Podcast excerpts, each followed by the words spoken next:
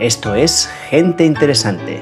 Soy Oriol Roda y en esta entrevista vamos a descubrir cómo funciona la economía de la atención y cómo las grandes empresas tecnológicas utilizan nuestros datos con Tomás Petit, una eminencia en el crecimiento de aplicaciones móviles. Tomás fue quien impulsó el fenomenal auge de 8Fit, una aplicación de entrenamiento físico que emergió en paralelo con Mammoth Hunters y que rápidamente se convirtió en un auténtico fenómeno. Tomás no es solo un mago de las métricas y la estrategia, yo lo sigo desde hace mucho tiempo en Twitter y más allá de sus logros en el crecimiento de apps, he descubierto que es un profundo conocedor de las entrañas de la economía digital. Pero eso no es todo. Tomás también es un crítico agudo y reflexivo, cuestionando y desafiando muchas de las prácticas estándares de la industria. Si quieres entender cómo las grandes apps escalan, las tácticas y estrategias detrás de sus campañas y la verdadera naturaleza de la economía digital, entonces estás en el lugar correcto. Además, nos sumergiremos en debates candentes sobre ética, privacidad y cómo la monetización de la atención está redefiniendo la era digital. Acompáñanos en esta conversación reveladora. ¡Vamos a ello! Bueno, Tomás, es un placer tenerte aquí.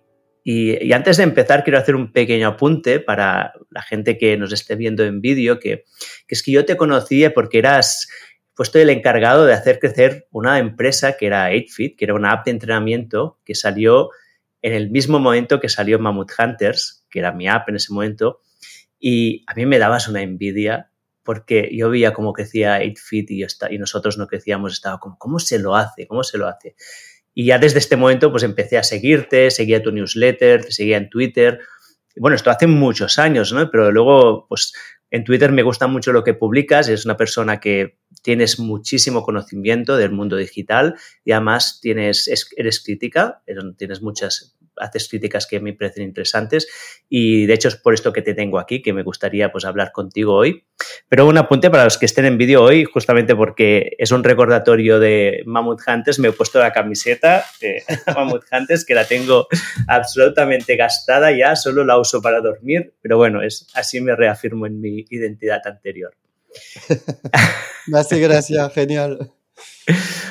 Pues Tomás, mira, me gustaría empezar la entrevista pues que nos cuentes un poco tu trayectoria, cómo, cómo llegaste a transformarte en, un, pues, en una persona que hace crecer las apps, como lo haces tú, y, y cómo esto fue fruto de, de, un fracaso en el mundo del, del juego digital, ¿no? Creo. Yo diría que fue el fruto de varios fracasos más bien. Y, bueno, la historia puede ser más, más larga o corta, pero si quieres te la empiezo un poco antes. Como escucharás, soy, soy francés. Eh, hice una escuela de negocio, eh, hice una escuela de negocio y en la escuela ya era un poco el geek de la escuela, ¿no? Tuve la suerte de que mi papá tuvo una computadora muy, muy temprano, eh, internet al inicio de los años 90, que no era muy común en, en, Europa, y no sé, me enamoré de esto y jugando, ¿no? Con cosas. Eh, jugando a lo que sea, montar una primera página web, craquear un juego o algo así, ¿no? Y en la escuela, pues era un poco el geek de la escuela y siempre me interesaba, ah, bueno, aquí no hay temas de negocios digital, me miraban todos de negocios digital, no, no, eso no son negocios, ta, ta, ta. Y salgo de la escuela, em, hago un primer trabajo, vamos a decir, más alimenticio, y sí o sí quería trabajar en esto de la economía de Internet, te hablo del, del inicio de los años 2000 que aún los negocios no eran muy, muy sólidos, ¿no? Y, y de repente al momento que encuentro uno eh, que me parecía cojonudo, viene un amigo mío y me dice, para lo que haces, eh, tomamos un avión, te voy a explicar un plan y nos tomamos un avión, vamos a Toulouse y me hace encontrar lo que volvió mi tercer socio y montamos un SaaS para, para médicos. Eh, un, una plataforma de tomar cita online pero entre médicos, no para el paciente, más bien B2B. Y trabajé en esto dos años, eh, levantamos un poco de dinero, eh, montamos la plataforma, la empezamos a distribuir y vimos que, que, no iba a funcionar por un montón de temas que hoy creo que no, no de verdad será el punto, aunque lo podemos hablar, yo estoy abierto con esto. Y antes cierro esta etapa y, y me encuentro que pues no tengo ni un duro porque llevo dos años que no me he pagado eh, y que encima invertí dinero que no era mío en, esta empresa, o sea que estoy bastante negativo y no sé qué quiero hacer, porque tengo veintitantos y, cuando montas una empresa haces un poco de todo. Eh, IT, legal, eh, marketing, papeles, admin, comercial, y muy complicado encontrar un empleo con esto. Y es este momento que me vine por España en el 2009 eh, por un tema personal, que a mí siempre España me le tenía una atracción peculiar y encuentro una chica que cambia su vida por mí y también viene a España el mismo año, eh, con nada, eh, en francés lo decimos con un cuchillo y mi pene. literal, no tenía nada, estaba en negativo, no sabía qué quería hacer y llegó a Barcelona. Y, y veo la situación del empleo en Barcelona justo después de la crisis del 2008. No muy buena. Y, no pintaba nada. O sea, me proponían cosas que no quería hacer por la mitad de lo que me parecía poco y dije, no, no, esto no, no pinta nada. Y empecé a ayudar a emprendedores, eh, primero gratis, solo para aprender. Eh, encontré un francés que tenía una incubadora de startup de e-commerce en Barcelona activa. Ayudé a, a bastantes ahí. Eh, encontré dos que, que sí me pagaron un poco más. Eh, y principalmente de e-commerce, porque pues en aquella época es lo que había, ¿no? Eh, la App Store acababan de hacer, no, no había apps en aquella época, era muy de, muy de web todo. Eh, a mí siempre me habían interesado los, los productos 100% digital, no, no productos físicos, entonces eran e-commerce de productos digitales. Me junté a dos startups, una de la incubadora de Carlos Blanco y alguna otra, que ninguna fue bien. fueron todos fracasos. La mía propia y luego las tres o cuatro con quien me junté. Eh, y de ahí estoy mirando qué pasa, ¿no? Y veo que la App Store está subiendo bastante. Esto me excita porque es nuevo, básicamente, y veo que todo el mundo está enganchado al móvil ahí a, saco y que no hay ningún profesional que sabe de esto por tan nuevo que es y, me pareció súper interesante. Intenté trabajar de esto y me rechazaron todos. Eh, traje de otra cosa. Traje un momento en Waki TV también, lo que es ahora Rakuten TV, hasta que, hasta que haya un fundador que haga una apuesta en mí y que se crea que, que soy capaz de hacerlo, aunque mi currículum no lo diga. Y esto fue, fue Pablo, el founder de, de 8fit, con su app de fitness y me dijo, vente conmigo, la, vamos a petar. Cuando me llamó no tenía mucho, ¿eh? la, verdad. Y, y, sí, esta aventura fue bien y me permitió poner el pie ahí en el, en el mundo de las apps. Yo creo, en parte no lo hice tan mal, pero en parte estuve en el buen momento, en el buen lugar, pero porque lo estaba mirando ya desde hace unos dos años que estaba jugando con apps de amigos y siguiendo lo bueno cuando algo nace es que hay muy pocos expertos, entonces les puedes identificar bastante rápidamente y sobre todo son más asequibles. Cuando hay 10 personas en el mundo que hablan de un tema, suelen ser muy abiertos a, a hablar, a compartir lo que ven, a dejarte participar de una forma y así es como aprendí al inicio. Muy bien. Ya que, ya que estamos y nos has contado unos pocos fracasos, que de hecho es lo más normal en el mundo del emprendimiento, ¿no? Es fracasar, es fracasar mucho, fracasar mucho hasta que tengas algún éxito. ¿Me podrías contar algunos de tus éxitos, mm, los que te hacen más ilusión, cosas que has hecho que dices, estoy muy orgulloso? Pues mira, como tengo tantos proyectos que no han ido tan bien, la verdad es que lo que, lo que me hace más orgulloso es que, es que oye, no, después de 8fit, llevo cinco años que trabajo por cuenta propia, o sea, soy, independiente, autónomo, y una de las cosas que me hace más feliz es que siempre reserve reservo parte de mi tiempo, unos 20-25%, a hacer cosas que no monetizan. Y algún podcast, algún proyecto de un amigo, alguna cosa por ahí, pero alguna startup seed que ayudo porque me da la gana, pero muchas es, es mentorizar y ayudar a a gente más joven y a juniors solo porque les veo potencial y me molan. Y la verdad, para mí, un orgullo enorme es cuando hice una apuesta en un buen caballo y que veo que lo están arrasando y que en uno o dos años se cogen ya, eh, o sea, crecen mucho ellos como persona más que como proyecto. Y, ver el, reconocimiento y el amor que me dan de vuelta de, de, esta inversión que hice por, por el karma. Y la verdad, esto siempre creo que voy a reservar un quinto, un cuarto de mi tiempo en hacerlo porque la, la recompensa es brutal. Eh, no viene en dinero, pero el, el cámara que se me ha vuelto, y estoy bastante orgulloso de siempre haber puesto fijo que sí o sí lo voy a hacer, aunque es una apuesta de largo plazo y mm, podría ganar más pasta o podría, no sé, hacer otra, estar fuera y tal, pero es una cosa, no todo el mundo lo hace y, y a veces es duro también, pero yo le he sacado muchísimo, no solo orgullo, también eh, aprendizajes y me lo está devolviendo el karma, básicamente. Está muy bien, me gusta esta, esta filosofía y creo que es, que es una cosa que tendría que estar más en el mundo del emprendimiento, pero así para hacer una pregunta, para ir de, de aguado al diablo, ¿te has encontrado que en estas situaciones alguien, alguien haya abusado de ti por el hecho de tú estar ofreciendo algo gratuitamente? No, no, no demasiado. Tengo, un, poco una historia de, de horror de, estas. No sé si tengo que quiero No lo comentemos, no lo comentemos. Eh, no, no, no hay abuso porque básicamente uno, la mayoría de la gente es guay, o sea, y, agradece mucho el esfuerzo. Incluso muchos no, no quieren pedir más, aunque me interese, porque ya sienten que son, que me deben algo. O sea, no, no hubo, no, la verdad, no hubo tantos abusos también algunos, pues, cuando se pasan, le digo, mira, eh, buen karma, te ayudé, te di dos horas por aquí, dos horas por allá, ahora si quieres un servicio de verdad, eso es lo que vendo, o sea, que te hago un presupuesto y trabajamos juntos más a largo plazo y de forma más profunda, eh, ahí, ahí has llegado al límite de lo que te puedo dar gratis. No, no, no es tanto una estrategia de preventa para mí, porque pocas veces les convierto en cliente, pero ahí está el límite y la verdad, en el 99% de los casos pues, lo, entienden perfectamente y son más agradecidos que, otra cosa.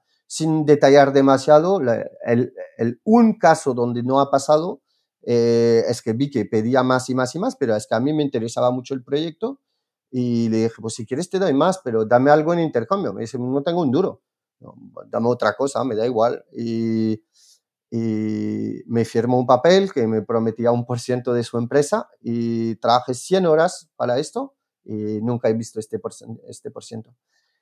Tampoco me da igual porque yo creo que es un por ciento de nada, así que no iba por el dinero. Cuando vas por las shares, no estás por el, digamos, por el metálico, pero sí me dolió. Eh, uno, porque del otro lado hubo frustración y yo creo que si la otra persona estaba ahí, te diría que yo no hice mi, mi, parte del contrato tampoco, que no creo que sea cierto, pero lo diría. Y dos, porque era medio un amigo y al final nos enfadamos y por eso lo tengo, lo tengo ahí como duro. Ahora, la gente que ayudo, la mayor parte, o son amigos y aceptan que va hacia cierto lugar y luego ya no puedo más, o no son amigos y aceptan que, bueno, les estoy dando lo que cobro a otros. La verdad, el 99% de la gente me lo devuelve con amor y no, no he tenido muchos de esos problemas. Y, bueno, esto es la importancia de, las redes sociales, ¿no? De crear conexiones con la gente. Y, la mayor parte de las veces las conexiones se crean desde el buen karma, como dices tú, ¿no? Desde... Sí, creo que hay un factor eh, añadido en mi micromundo, que es el de, la, de, las aplicaciones, que al final, aunque son negocios grandes, es un mini mundo, es un, microcosmo. No sé cuántos profesionales habrá que trabaja de apps y de marketing de apps, pues, tenía que adivinar, no sé, te digo, 10.000 personas a lo mejor en el mundo. E, es un mini mundo.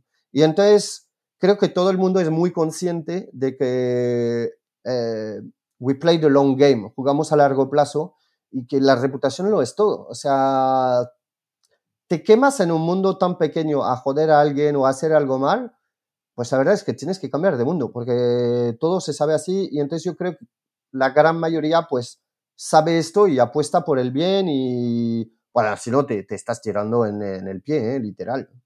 Sí, completamente de acuerdo. De hecho, yo es un, con mis inversores, con Mount Hunters, era el juego que, que jugaba, era la transparencia, la honestidad siempre por delante y lo hacía por principios, pero luego me daba muchos réditos, ¿no? Porque recibía del otro lado una confianza absoluta, ¿no? Y, y hasta luego cerré la empresa y nunca me encontré con ningún socio que, que, me echara en cara pues no haberlo hecho bien porque había jugado este, este juego. O sea, el tema de reputación me, me gusta mucho porque creo que es la gente no es consciente de la importancia que es, ¿no? Y de cómo nos ayuda a regular muchas veces instintos que de otra manera no, no serían muy buenos. Tengo la misma experiencia, o sea que tengo muchas startups que han, han, han ido mal y al final, pues dinero palmado, papeles hasta el infinito.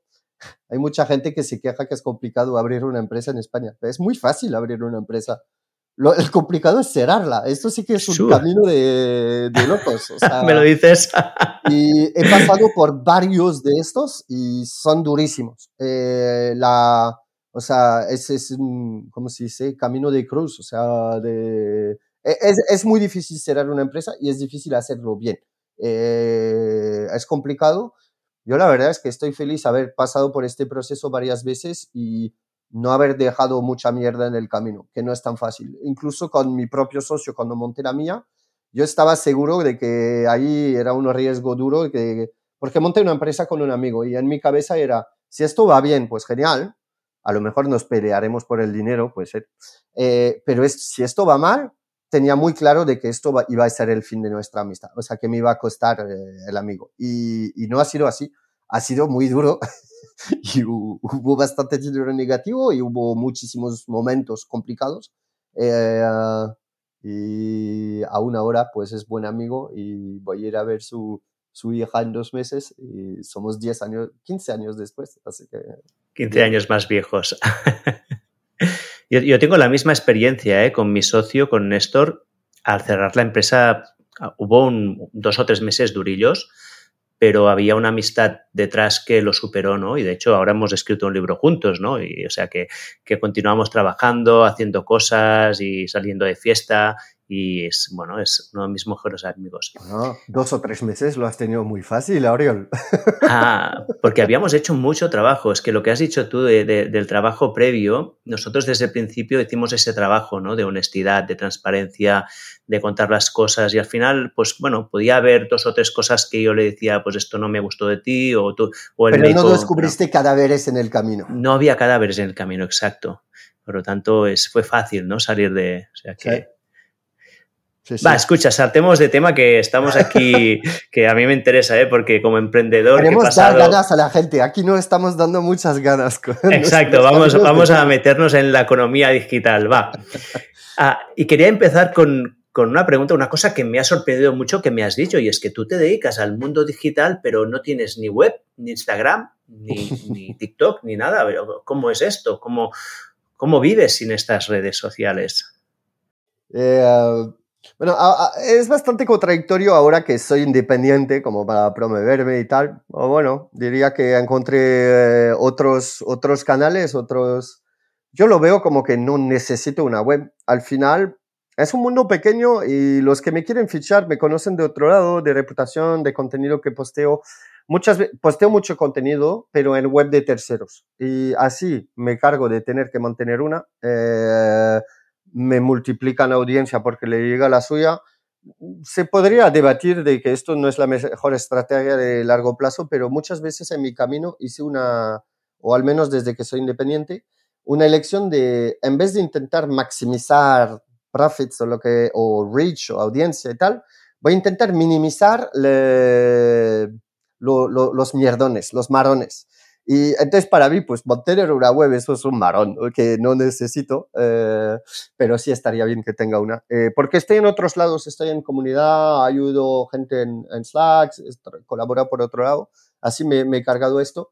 Lo de, lo de Instagram y TikTok, la verdad es que estoy pasando ya muchísimo tiempo en el móvil por todo tipo de, de temas profesionales y también personales, ¿eh? que algún que juego y cosas mías eh, probar apps de toda esta peña. O sea, estoy en el móvil todo el día y veo qué tan buenas son de, Instagram o TikTok en particular en, en, mantenerte ahí en la pantalla. Yo tengo suficiente de pantalla. Ahora, no tengo cuenta oficial a mi nombre, etcétera. Sí tengo cuentas, plural, Eh, ¿Por qué? Porque necesito enterarme de, cómo es la interfaz, cómo es la experiencia, tener el contexto de cómo la ad se pone el feed. O sea, a puro uso profesional para, para mis publis, pero es que no, no le quiero dedicar demasiado tiempo. Em, una, una manera de, de, caricaturar esto con, toda la publi que he vendido en, en apps, eh, sería decir que el, el, dealer no toma su propia droga.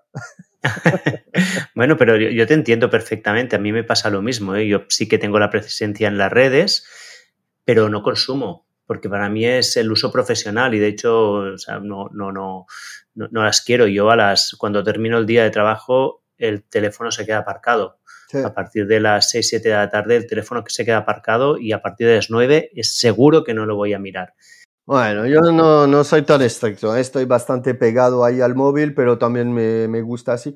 Creo que hubo otro factor en, en, esto, aparte de que paso mucho tiempo y que, y que lo hago ya profesionalmente entonces, a nivel personal, como me cuesta un poco. Eh, uno es que durante muchísimos años tenía una política de no posteo nada online. O sea, no creo que puedas encontrar una foto online mía que sea antes del 2000 14, 15, o sea, tenía esta policy de no estar en ningún lugar, en un momento que entendí que perdí la guerra eh, y lo dejé. Eh, no, y bueno, ha, ha, pasado así. Yo, yo uso el móvil mucho, ¿eh? pero, pero bueno, ya. Eh, el, el, otro factor es que yo soy un tío muy de leer y tengo, tenemos todos cualidades y, defectos, pero tengo la, la, habilidad de leer bastante rápido comparado con otros. O sea, puedo escanear un texto y extraer bastante rápida. O sea, no, no, no, no es que quiero decir que soy el mejor ni nada, pero veo comparado a otros, hay cosas donde soy malísimo, pero en esta soy buena. Logro leer más rápido. Y entonces las, los contenidos que son escritos tipo Twitter o Reddit o leer noticias o cosas así, pues sí, siempre me han gustado porque cuadran con mi skill, básicamente. Lo de estar mirando, por ejemplo, escucho relativamente pocos podcasts porque me está costando escucharlo bien y hacer algo a la vez. Yo veo que los demás lo logran perfectamente. Están corriendo y escuchando un podcast o manejando el coche y escuchando algo. Yo no lo logro. Entonces, no logro encontrar el tiempo de concentrarme en este formato demasiado. Y bueno, pues cada uno nos adaptemos a... Ahora los jóvenes pues quieren todos vídeos cortos. Yo lo de los vídeos cortos, una vez he visto tres gatos, ya gracias. Y cada uno lo, se adapta ¿no? al, tipo de formato que le conviene. A mí siempre me ha convenido más el, formato escrito. Estoy suscrito a no sé cuántas docenas de newsletter y tal, ya, ya no puedo, o sea, no, no quiero añadir más mierda encima. Y una pregunta, ¿tú en tu teléfono tienes las notificaciones activadas o desactivadas? Eh, tengo las notificaciones activadas de ciertas cosas. Tengo eh, WhatsApp, tengo mi banco, ahora acabo de perder mi tarjeta de crédito, entonces no la bloqueé y estoy mirando si alguien la está usando. Eh, tengo, estoy mirando el móvil para ver qué tengo. Eh, tengo unos slacks de trabajos, pero algunos solos, o sea, elijo muy específicamente cuáles me pueden mandar noticias. Ah, y tengo algunas apps con quien trabajo que les acepto la notificación porque quiero ver qué acciones de CRM hacen pero aparte de eso, yo mi defecto es no. O sea, el, el default es no. O sea, notificaciones, no, no, no, no, no imposible. Em, y aparte, el teléfono, una cosa que no le permito nunca hacer es sonido. O sea, esto es prohibido completo. Eh, ruido, no. O sea, creo que gente aún tiene la, la ¿cómo se llama? El tono de, de, de la llamada. Esto para mí, no. si el teléfono hace un ruido, eh, algo ha pasado. ¿Y, ¿Y, las llamadas no tienen ruido, que es vibración solo? No, no cojo llamadas. No coges llamadas. No. no. Si alguien me ah. llama, es o el tío que entrega de Amazon o es un, un comercial que me está intentando vender un, un, plan que no quiero. O sea, mis amigos nunca me llaman, saben que no cojo llamadas. Y profesionalmente doy cita en, en, Meet, en Zoom, en Slack, en lo que tú quieras, pero no doy mi número. Vale. Estas preguntas pueden parecer casuales, pero no lo son, ¿eh? porque irán mucho a la economía de la atención, que es una cosa que quiero hablar un poco más adelante. Y ya que, ya que estamos aquí, una última pregunta concreta que también va en esta línea. ¿Tienes iPhone o tienes Android? Ahora tengo un iPhone. Eh, yo estuve de Android muchos años también era cuando tenía mucho dinero, no le veía ningún sentido poner mil pavos en un, en un device. Eh, no, no, no lo entendía. Eh, de computadora siempre he sido de Windows, o sea, no, no estuve de universo de Mac, ¿no? Que lo tiene. Yo entiendo también cuando lo tienes todo de Apple, pues mola, porque todo conectado y el Apple TV y el tal y tal. Yo tengo un iPhone, pero no tengo nada más de, de, de Apple. Tengo unos AirPods también. Pero... Y, ¿Por qué? hay una anécdota interesante que es como me he puesto al iPhone. Eh, espero que el cliente no lo escuchará, pero entonces al inicio de los años 2010, por el 2012 por ahí, empiezo a interesarme a esto de App Store Optimization del ASO, que no lo es, pero vamos a decir que es un poco como el SEO para las apps, de posicionamiento en las stores.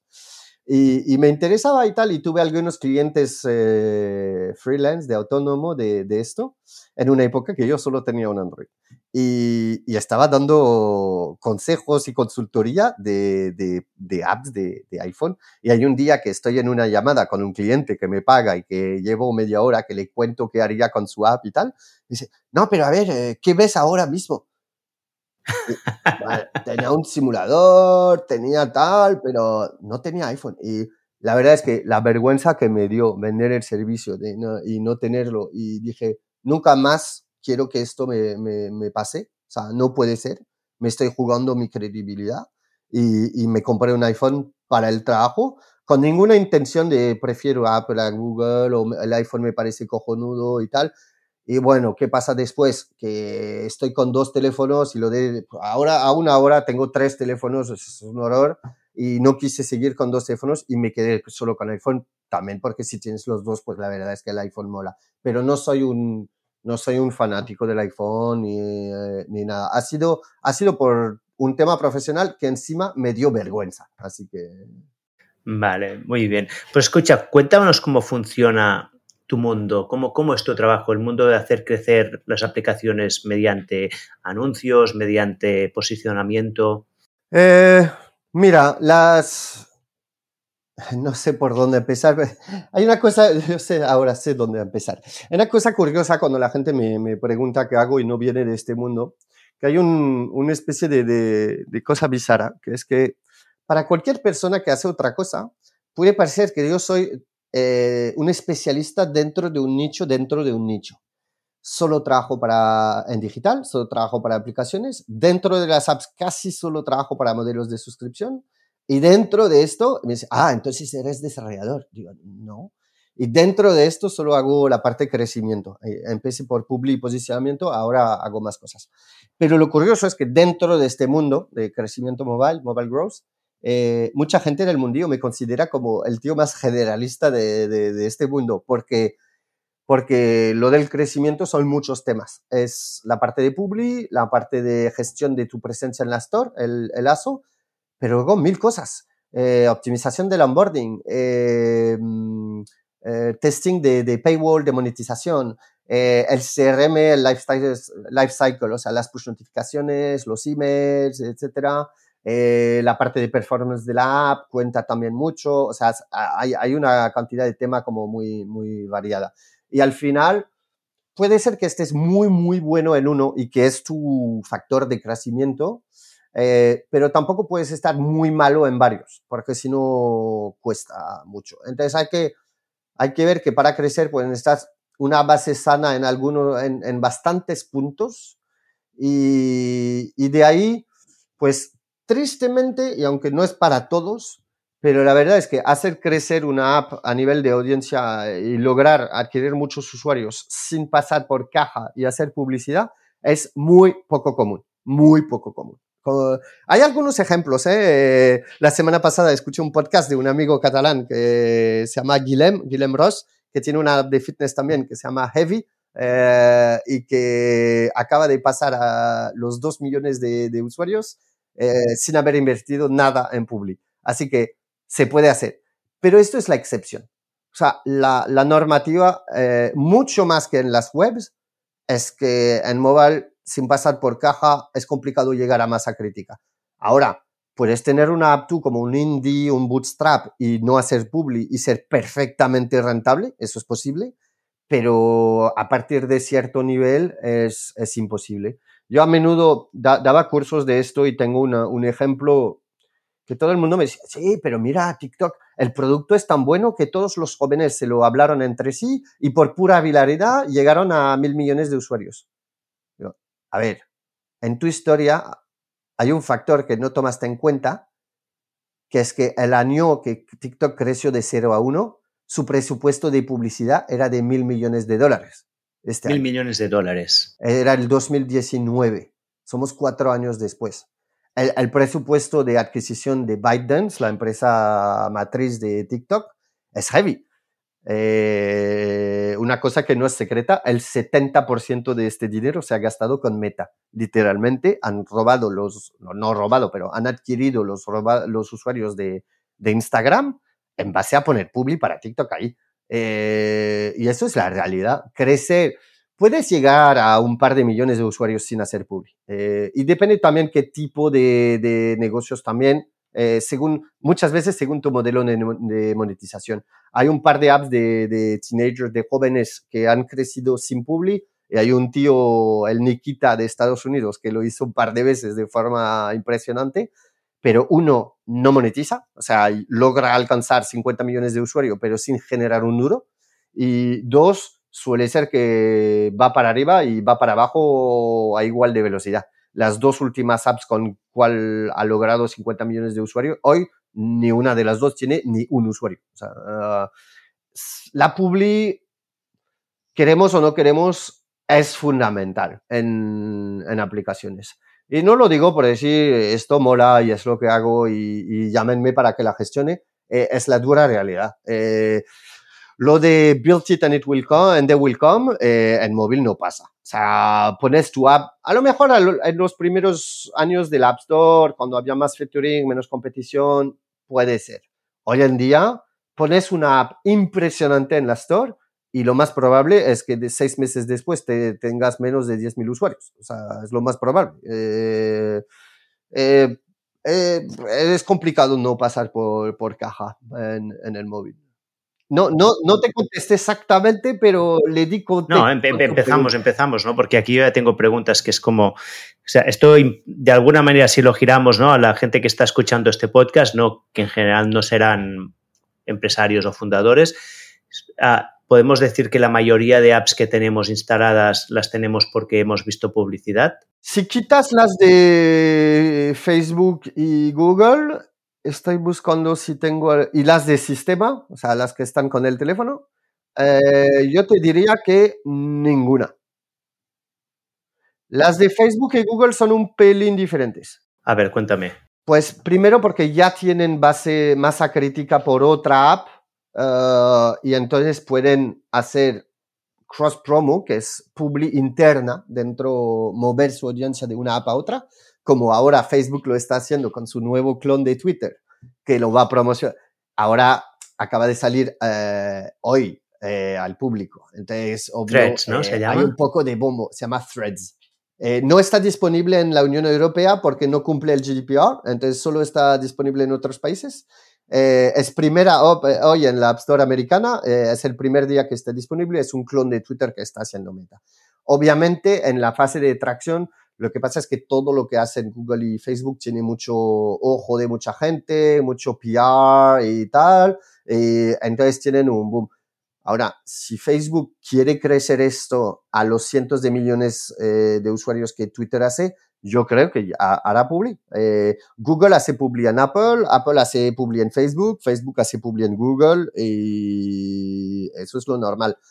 Ahora, a ver, esas empresas cada una tiene más de un billón de usuarios en otras apps, es obvio que hay oportunidad de hacer crecer. Eh, si volvemos a un tema de emprendedores en España, pues no hay ni uno, no, no que tenga ni un billón, ni siquiera un millón de usuarios. Eh, no va a funcionar esto. Por eso yo creo que es un poco la excepción. ¿Y la gente dónde, en qué sitios ah, recibe esta publicidad que los induce a instalar una app? ¿Dónde, ¿Cuáles son los canales principales?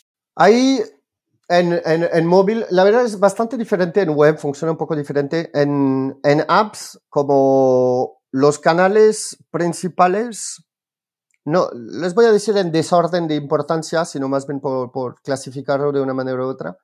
Eh, uno de los canales fuertes es la propia Store o por Discovery, o sea, estás ahí navegando, mirando los featurings o las categorías y puedes llegar a tener presencia. O por búsqueda, la gente busca cosas, busca fitness, busca no sé qué. Eh, entonces, la Store obviamente es un, es, un, es un canal fuerte que durante muchos años ha sido orgánico, no había que pasar por caja y que cada vez más, cada vez más de los placements eh, que están en la Store pues son de pago. Eh, Apple tiene uno de pago en el Today, que es los, los destacados. Eh, o sea, es muy mezclado entre, entre pago y no. Eso es un canal grande, entonces Google te lo vende, Apple te lo vende, pero también hay muchas acciones que no son de comprar, sino son más de, de optimizar keywords o de seducir para featurings o de, o de hacer actividades. Ahora hay una cosa que funciona bastante bien para tener visibilidad y que no es de pago, que Apple lo llama in-app events, eventos in-apps, y Google lo llama promotional content, contenido promocional. Eh, en el mundillo de la industria lo, llamamos live ops, que son hacer temáticas.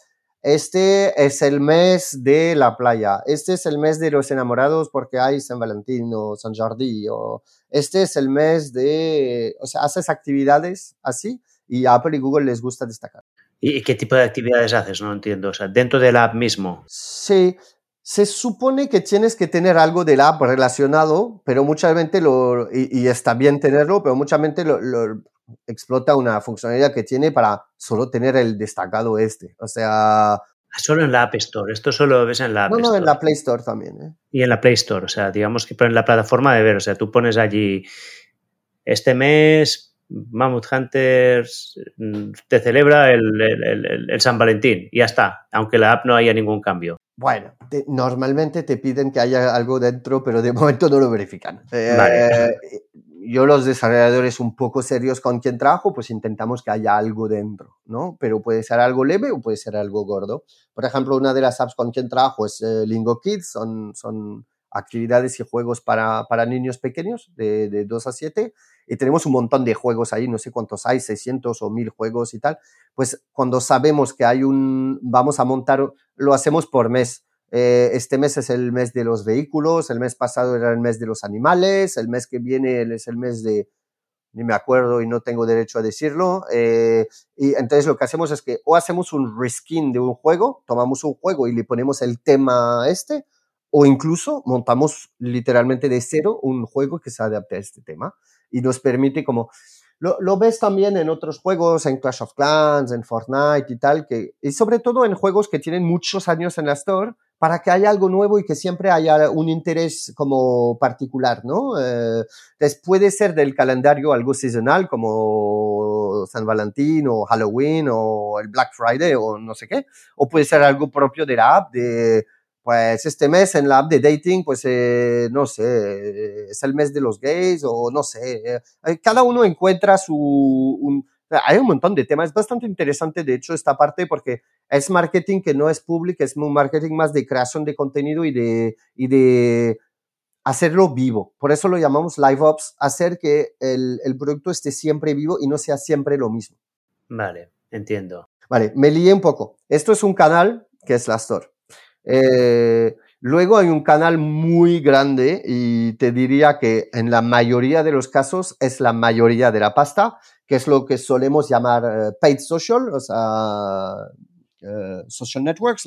y entonces esto pues es poner publi en Facebook, en Instagram, en TikTok, en Pinterest para apps ya no se puede, es solo para web, pero contaría ahí, en Twitter, aunque es bastante pequeño, en Reddit. Aquí no cuento YouTube eh, por dos temas. Primero, que para mí no es una red social, más bien eh, no, no, es un sitio de intelectual, es más bien de consumir contenido, pero también porque Google integra su sistema de publicidad de una forma muy diferente de los demás, donde te integra todo a la vez. Tiene una parte de search que es del App Store o de la Play Store, eh, tiene una parte de YouTube y tiene una parte en otras apps. O sea, es todo junto. Entonces lo pongo un poco en paralelo del resto porque es un canal un poco particular. Y me permite hacer un segue hasta el siguiente canal, que después de Paid Social probablemente es el más grande, que es hacer public en otras apps. Entonces esto lo, Donde se ve más es en otros juegos. Los juegos hacen muchos publis en otros juegos, eh, pero puede ser apps de no juegos también. Obvio, más importante aún en Android por un tema de, masa de usuarios y por un tema de que es difícil monetizar en Android de otra forma. Entonces en Android es fundamental esta parte.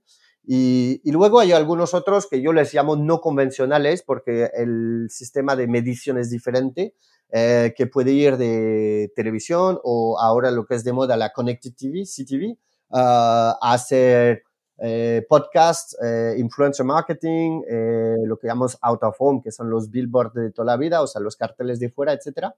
Y con esto yo creo que tienes cuatro grupos bastante claros, que son la store, los, las redes sociales, Publi dentro de, otra, de otras apps, que la mayoría son juegos, pero no todas, y eh, todo lo demás. Y todo lo demás suele ser que bueno, hay, hay, un poco de diversidad ahí, eh, cada uno con su casuística propia, pero que son canales que no son propias a las apps que ni, o cualquier otro negocio podría estar. ¿Y cuál es la distribución más o menos de, de, del budget? De, ¿Qué se lleva cada parte más o menos? Aquí yo te diría que hay, un, hay una repartición relativamente clara, pero según qué vertical y según qué tamaño. Obviamente, cuando tu presupuesto son 20.000 al mes, no tienes la misma repartición que cuando tu presupuesto son 2 millones, pero muchas de las que tienen 2 millones tienen el mismo y muchas de los que tienen 20.000 tienen el mismo.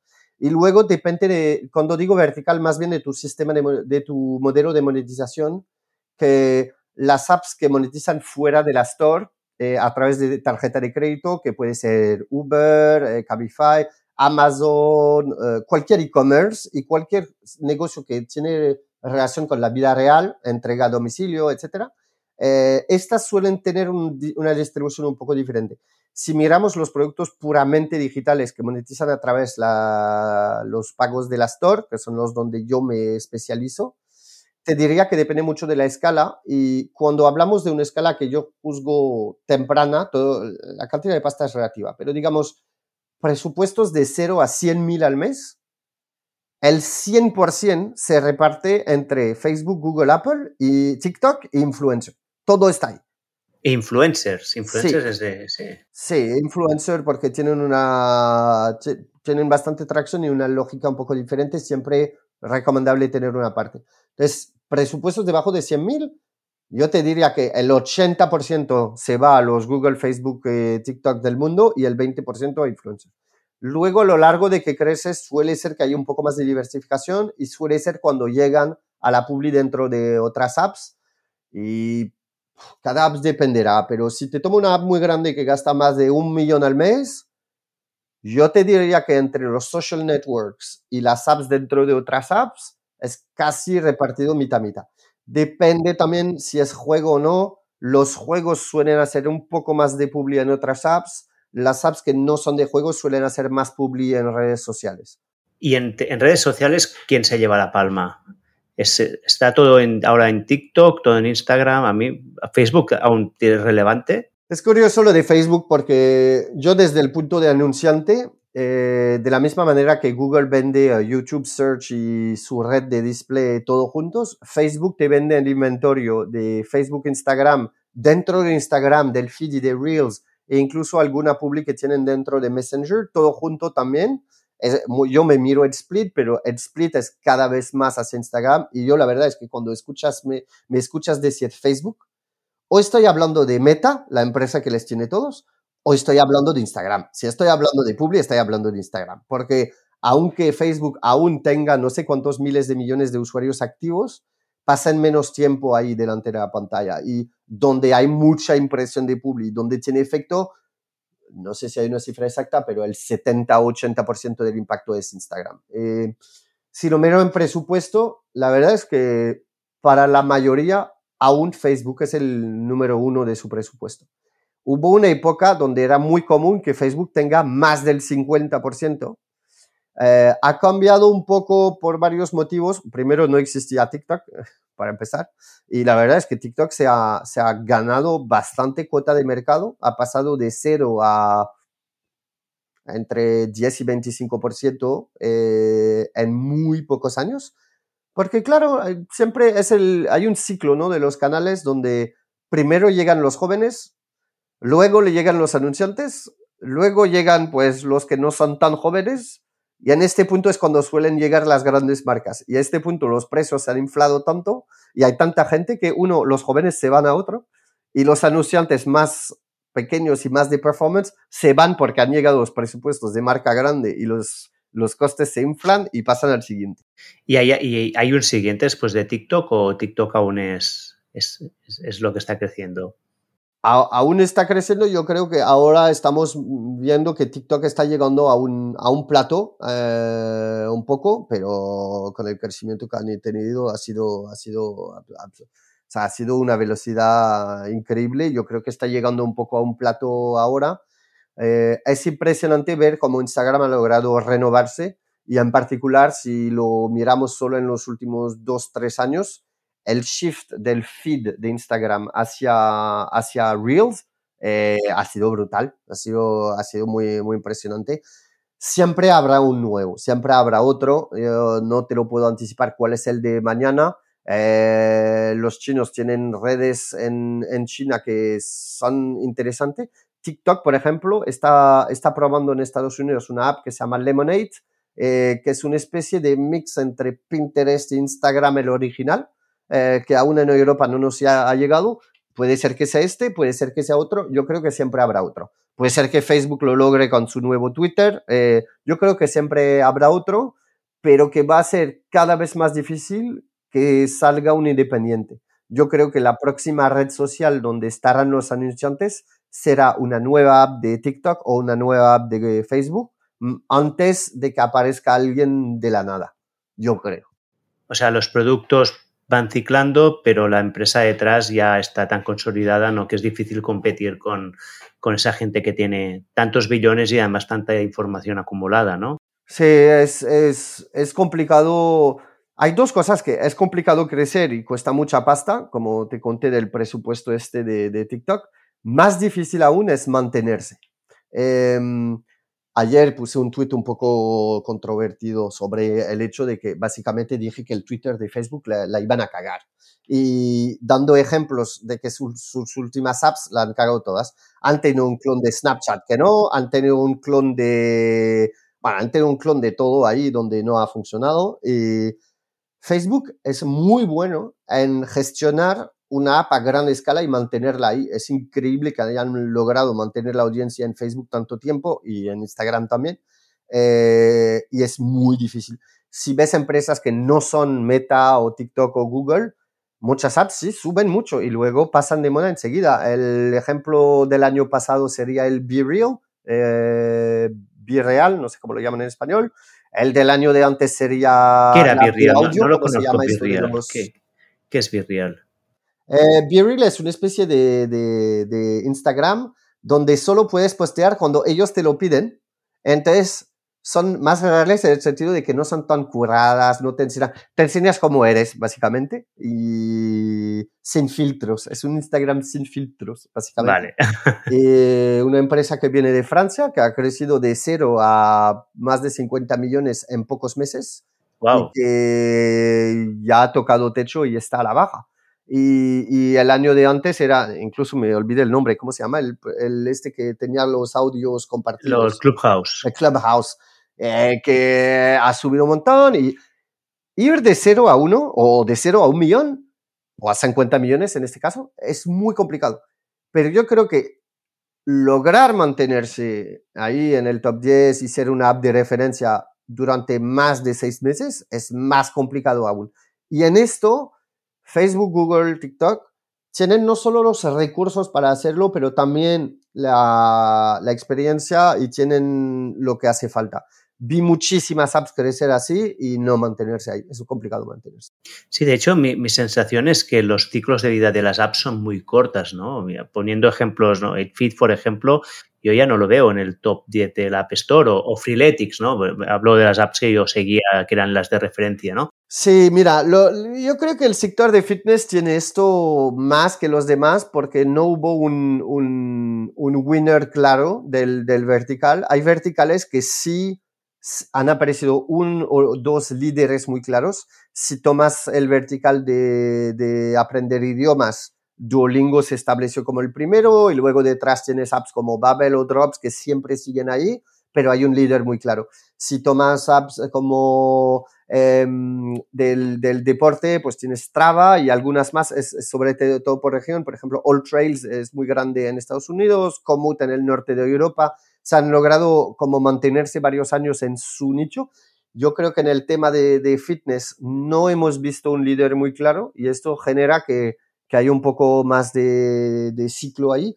Eh, o apps para mujeres, la de Flow se, se ha impuesto, de, lleva, lleva 8 o 9 años que, que, está ahí al tope. Eh, hay verticales donde hay más movida y debajo de los líderes aún hay muchísima movida. O sea, ahora un vertical donde estoy muy curioso es el vertical de los editores de, fotos y de vídeos, donde hay un, hay un ciclismo tremendo, hay apps cojonudas hay apps muy, muy grandes que nunca has escuchado y hay una que está en el proceso de convertirse en un referente completo, pero puede cambiar, que se llama CapCut y que es la app que pertenece a TikTok. TikTok tiene básicamente un editor de TikTok que se llama CapCut, eh, que es una app muy buena. Eh, ha crecido muchísimo últimamente y en el vertical es muy grande pero puede ser que sea un ciclo. Eh, hay verticales donde es más cíclico que otros. ¿Y te atreverías a decirme otras apps interesantes que, que tú veas que están creciendo, que, sean, que puedan ser de referencia, pero que si no estás en el mundillo no conozcas? Pues eh, te quiero decir que todos mis clientes se van a volver referencia, pero no es así. eh, yo trabajo con muchas apps pequeñas, entonces no creo que se van a poner muy... O pequeñas, muy... Apps, apps, que consideres muy interesantes, que están fuera de... O sea, que no, ah, no están apps en interesantes hay un montón. A mí, a mí me interesa nue nuevas propuestas de valor.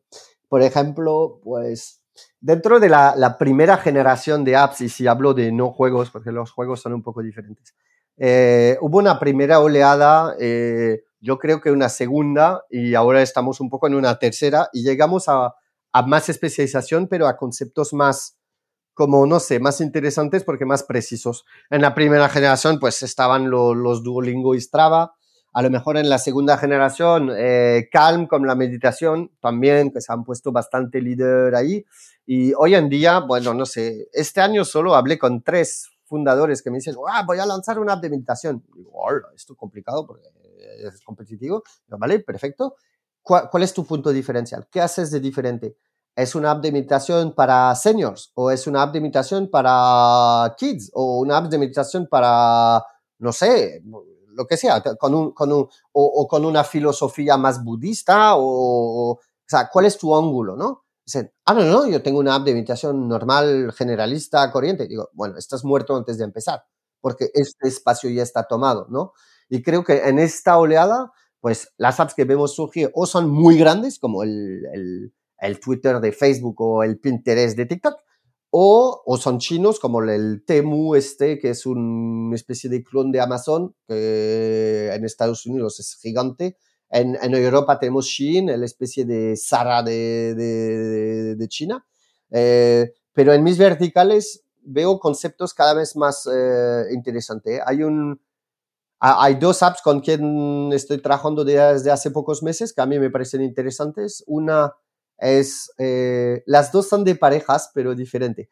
Una es para más bien de terapia de pareja, o sea, en vez de ir a ver un, un terapeuta que cuesta muy caro y hay gente que no se siente muy confortable y, y, no es del día a día, puedes hacerlo en app para que sea más eh, privado y para que haya jueguitos, cosas de poco esfuerzo también, que no sea ir a un psicólogo y... ¿Y, ¿Y cómo se llama esta app? Aprovecha, haz, Haz publicidad, hombre, haz publicidad de tus. Esta app se llama Together, o sea, juntos, Together App. Together. Eh, esta, esta, me la bajaré, ¿eh? que, que, con mi mujer siempre va bien. Va bien para la sanidad de la pareja. Y, y hay otra que también es pare, para pareja, pero de más bien de, de, de juegos para la cama, que se llama Melba. Eh, para, Esta también me la bajaré. Para especificar un poco tu vida sexual, pero no, no es una cosa porno para absolutamente nada. ¿eh? Es una app muy, muy curada y, eh, esto no es tema de, de, poner tetas eh, de todos lados y de ser vulgar, es, es de, es realmente eh, descubrir el otro, hacer cosas nuevas, renovar un poco la rutina, etcétera. Pero ves que son conceptos, bueno, estos a lo mejor me, fue un lugar como un, poco especial, pero hay apps cada más, más específicas, ¿no? un, para cambiar completamente de vertical, un, un, no sé cuándo fue, creo que hace dos años, pero no tanto, la Unión Europea, eh, por ley, eh, obliga a cualquier banco a abrir los datos a través de una API si el cliente lo pide. Me olvidé el nombre del protocolo. Y esto abre un montón de posibilidades a que, por ejemplo, puedes sincronizar tus cuatro bancos en unos, pero también a hacer eh, no sé, a sacarte estadísticas o ayudarte a orar. O, y en este vertical de un nicho dentro del fintech de conectar tus diferentes cuentas están pasando bastantes cosas ahora, por ejemplo. Ah, y aún no hay un líder muy destacado. ¿Y, hay alguna que te guste especialmente de este sector? Pues yo aún no encontré ninguna donde esté a full. Eh, hay unos que empezaron en Barcelona así para ser un poco patriota español, aunque soy, soy francés, que se llama Going, que empezaron por otra cosa, pero que te permiten explotar varias eh, de, de esas nuevas funcionalidades. y hay una que le quiero hacer public, pero me olvidé el, el, el, nombre, que básicamente te da, te da estadísticas y, y y te permite visualizar todos tus bancos juntos, eh, del mismo que ha montado Meltrack, el Nacho súper famoso del mundillo ahí, pero me olvidé cómo se llama su proyecto, así que le, hago una malísima. si luego te acuerdas, me lo dices y lo pondré en las notas. Lo pondremos en, el, en, el, en, la descripción, seguro. Sí, hay que bien esto. estamos yendo a una dirección que no me esperaba en la conversación, pero me gusta mucho, que son estas recomendaciones prácticas ¿no? de un super experto. Y ya que, ya que has mencionado el tema de las apps de fitness, ¿no? que a mí es que me tocan personalmente ¿no? por mi historia, ¿qué, ¿qué, ha pasado con ellas? ¿Por qué no salió ningún líder? ¿O y, si que, y si ves algo interesante en que está apareciendo? No lo sé porque no ha salido ningún líder, pero es verdad que... Yo pensaba que sería Freeletics, ¿eh? el líder. Si, me, si yo tuviera que hubiera apostado para alguien, me pensaba que sería Freeletics. Yo creo que aquí hay varias cosas. Primero que Aprender idioma es un concepto donde más o menos todos estamos de acuerdo. Hay, varias formas de aprender, pero todos estamos más o menos de acuerdo de cuál es tu objetivo. Es, hablar y escribir en este idioma. Pero en el fitness hay muchos shades of gray, hay muchos eh, matices. Algunos quieren algo para el gym, algunos quieren algo que se combina con nutrición, algunos quieren algo para pesas, algunos quieren para correr, algunos quieren... Y entonces como una no lo puede hacer todo bien. No, eh, de hecho, un poco en aparte, eh, una cosa que yo veo de nuevas apps pequeñas de emprendedores, donde digo, esto es imposible que lo logras, es cuando intentas hacer todo a la vez. Mejor hacer solo una cosa y hacerla bien, eh, que intentar hacer un bundle de, sí, pues que en mi app también puedes ver recetas y también puedes ir al gym y también puedes medir tu no sé qué y el heart rate y el... Nah, o sea, haz una cosa. Las super apps no son para el fitness y casi no son para nadie. Igual después te puedes volver una super app como Uber intenta hacer. La realidad es que nadie, aparte de China, ha logrado volverse una super app. Facebook ha intentado hacerlo con Messenger, la ha cagado, no ha logrado poner ni comercio electrónico, ni juego, ni nada. La única que lo ha logrado es eh, WeChat para mí y fuera de China no, no, no funciona. Entonces solo haz una cosa la idea es súper nicho, ¿no? Es súper nicho siempre. Haz solo una cosa. O sea, puede ser un nicho muy grande, pero haz una cosa. Entonces, un, primer factor es que en fitness hay muchísimos como objetivos y como demand, la, necesidad de cada uno es muy diferente para que solo una app lo pueda hacer. Y el otro es que es un vertical particularmente sensible al churn la gente se anima a moverse un poco el culo y a los tres meses lo deja. O sea, y entonces va y vienen. Y cuando vuelven, pues prueban una nueva app y hay una nueva de moda. Y incluso en 8 de, durante los cuatro o cinco años que vi los datos, veíamos un ciclismo de los mismos usuarios que, que volvían a la app, eh, que no habíamos logrado mantener, pero que de repente, pues también la gente se lesiona o se embaraza o, tiene una época profesional donde no tiene tiempo de entrenar, aunque la verdad siempre va mejor a entrenar para mantenerse a tope mental, pero... O sea, hay una parte, digamos, eh, yo creo que es específico del vertical, un poco diferente de, los demás. Y luego, bueno, pues muchos, muchos eh, verticales tienen dos o tres líderes, no solo uno. Y es normal, ves en meditación que está Calm, pero Headspace también muy grande.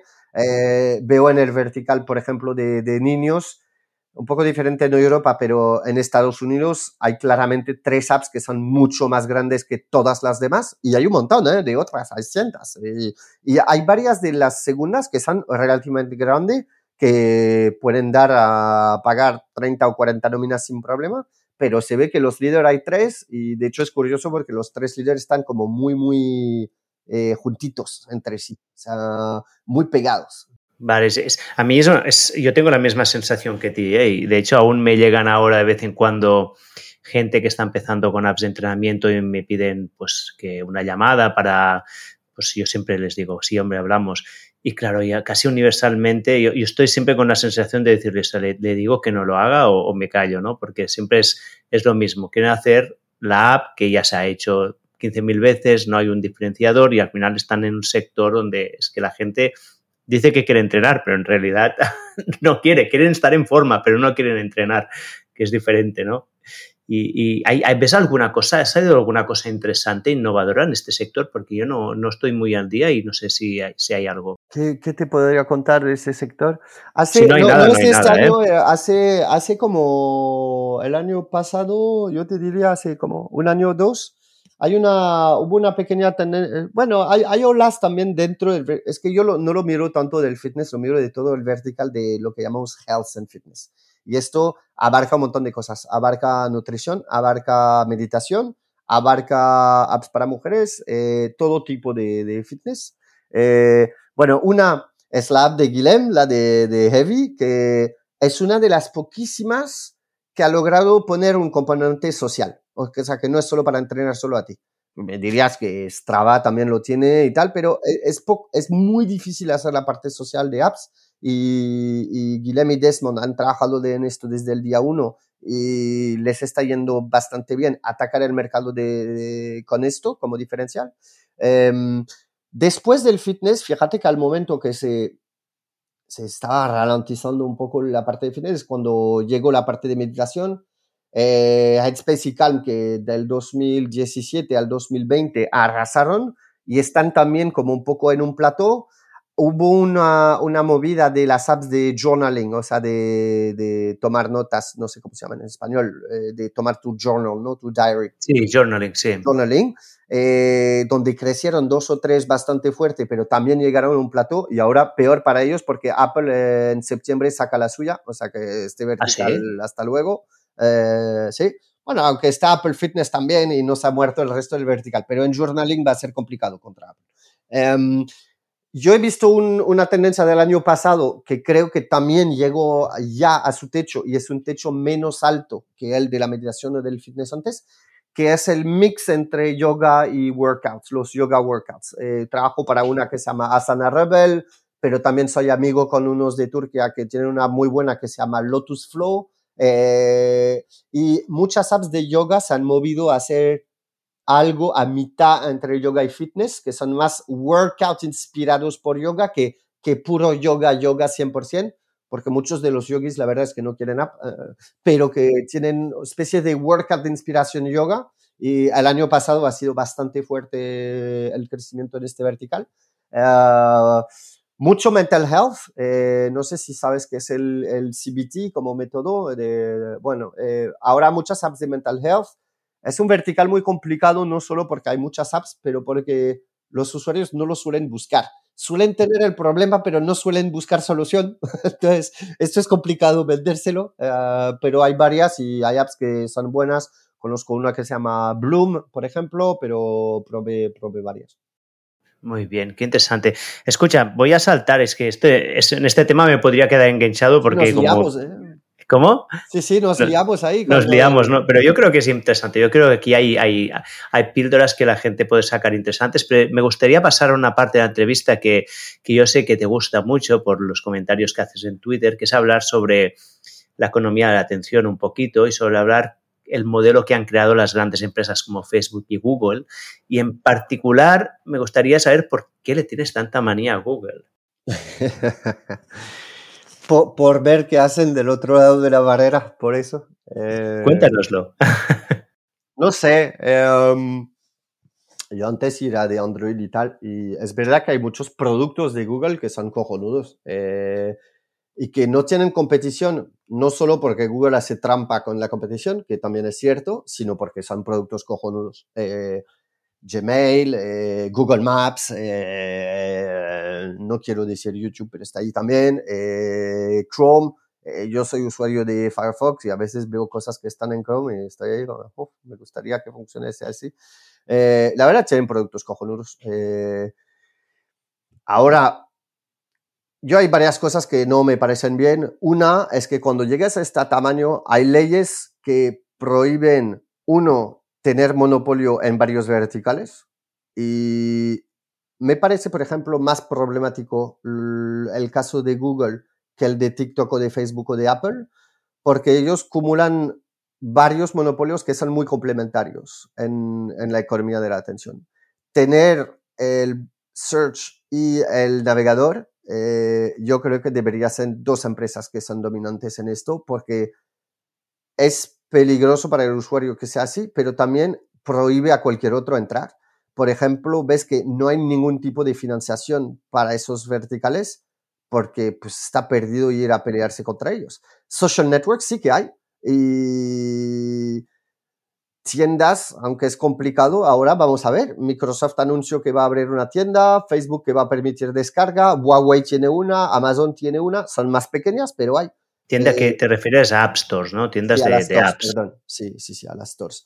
Em, el hecho de que Google tenga varios monopolios a la vez, yo lo veo problemático. Y el motivo de por qué estoy un poco de queja, un poco por, por provocar también, eh, que a mí me gusta, pero porque mucho más que los demás, que, que, también son empresas que están ahí por el profit y que no piensan en el hacer eh, a world a better place, hacer el mundo mejor o, o, dar al usuario amor y unicornios, pero más Apple no dice nada, entonces no puede mentir porque nunca, dicen nada, hacen cosas pero no, no, no dicen absolutamente nada. Eh, TikTok, por ejemplo, yo, o Snap, yo siempre he tenido muy buena relación con sus equipos, tanto de publicidad como de producto porque solía ser más transparente en el sentido de decir, no, aquí no sabemos, o aquí vamos a hacer esto, y lo intentan y a lo mejor la cagan, pero lo dicen. Y con Google he tenido este problema con varios equipos de que las palabras y las acciones no corresponden en absoluto.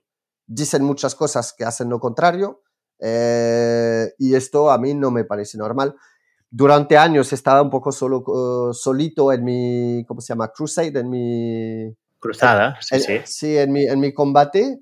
Y pues poco a poco, cuando mientes una vez a mil personas no pasa nada, pero cuando mientes mil veces a, mil personas, pues se empieza a ver. Y creo que ahora, pues la situación con, con Google, Google ya no es tan amado como lo era antes. Todo el mundo quiere trabajar ahí porque pagan una pasta y tratan sus empleados de genial, pero, pero a nivel reputacional también es un, es un Google muy diferente de la época de los fundadores. Está gestionada como una... Google es una gran corporate y tiene, tiene maneras de hacer cosas que no son las que tenía hace 15 años.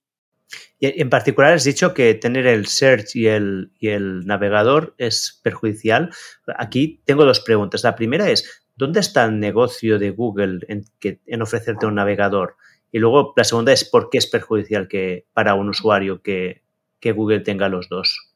El problema viene de que tiene los tres. Tiene, eh, bueno, y más, porque también está conectado a Gmail y YouTube. Pero el problema viene de que tiene el search, donde ponen publi, ponen el navegador, donde miden absolutamente todo lo que haces ahí, eh, incluyendo en modo, en modo privado.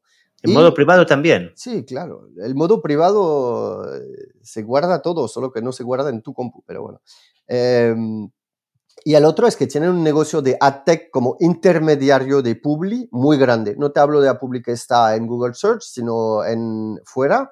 Y si, si hablas con gente que trabaja en medios grandes, el poder de Google como comprador y vendedor de Publi intermediario en el mundo de AdTech es, es, es absurdo. Es, es o sea, ahí también se ha muerto la competición. O sea, los demás comen las migas, literalmente. Y ahí el problema es que cuando empiezas a, tener esas tres cosas, también el navegador es muy potente en el sentido de que puedes imponer tus estándares. Em, estándares de cómo se desarrollan las páginas, estándares de cómo se, se, cargan y puedes diseñar la web de una forma que te interese más. Y la verdad es que desde que Chrome eh, tiene cuota de mercado dominante, pues el diseño de las páginas web se ha hecho de la manera que Google lo quiere para su propio interés.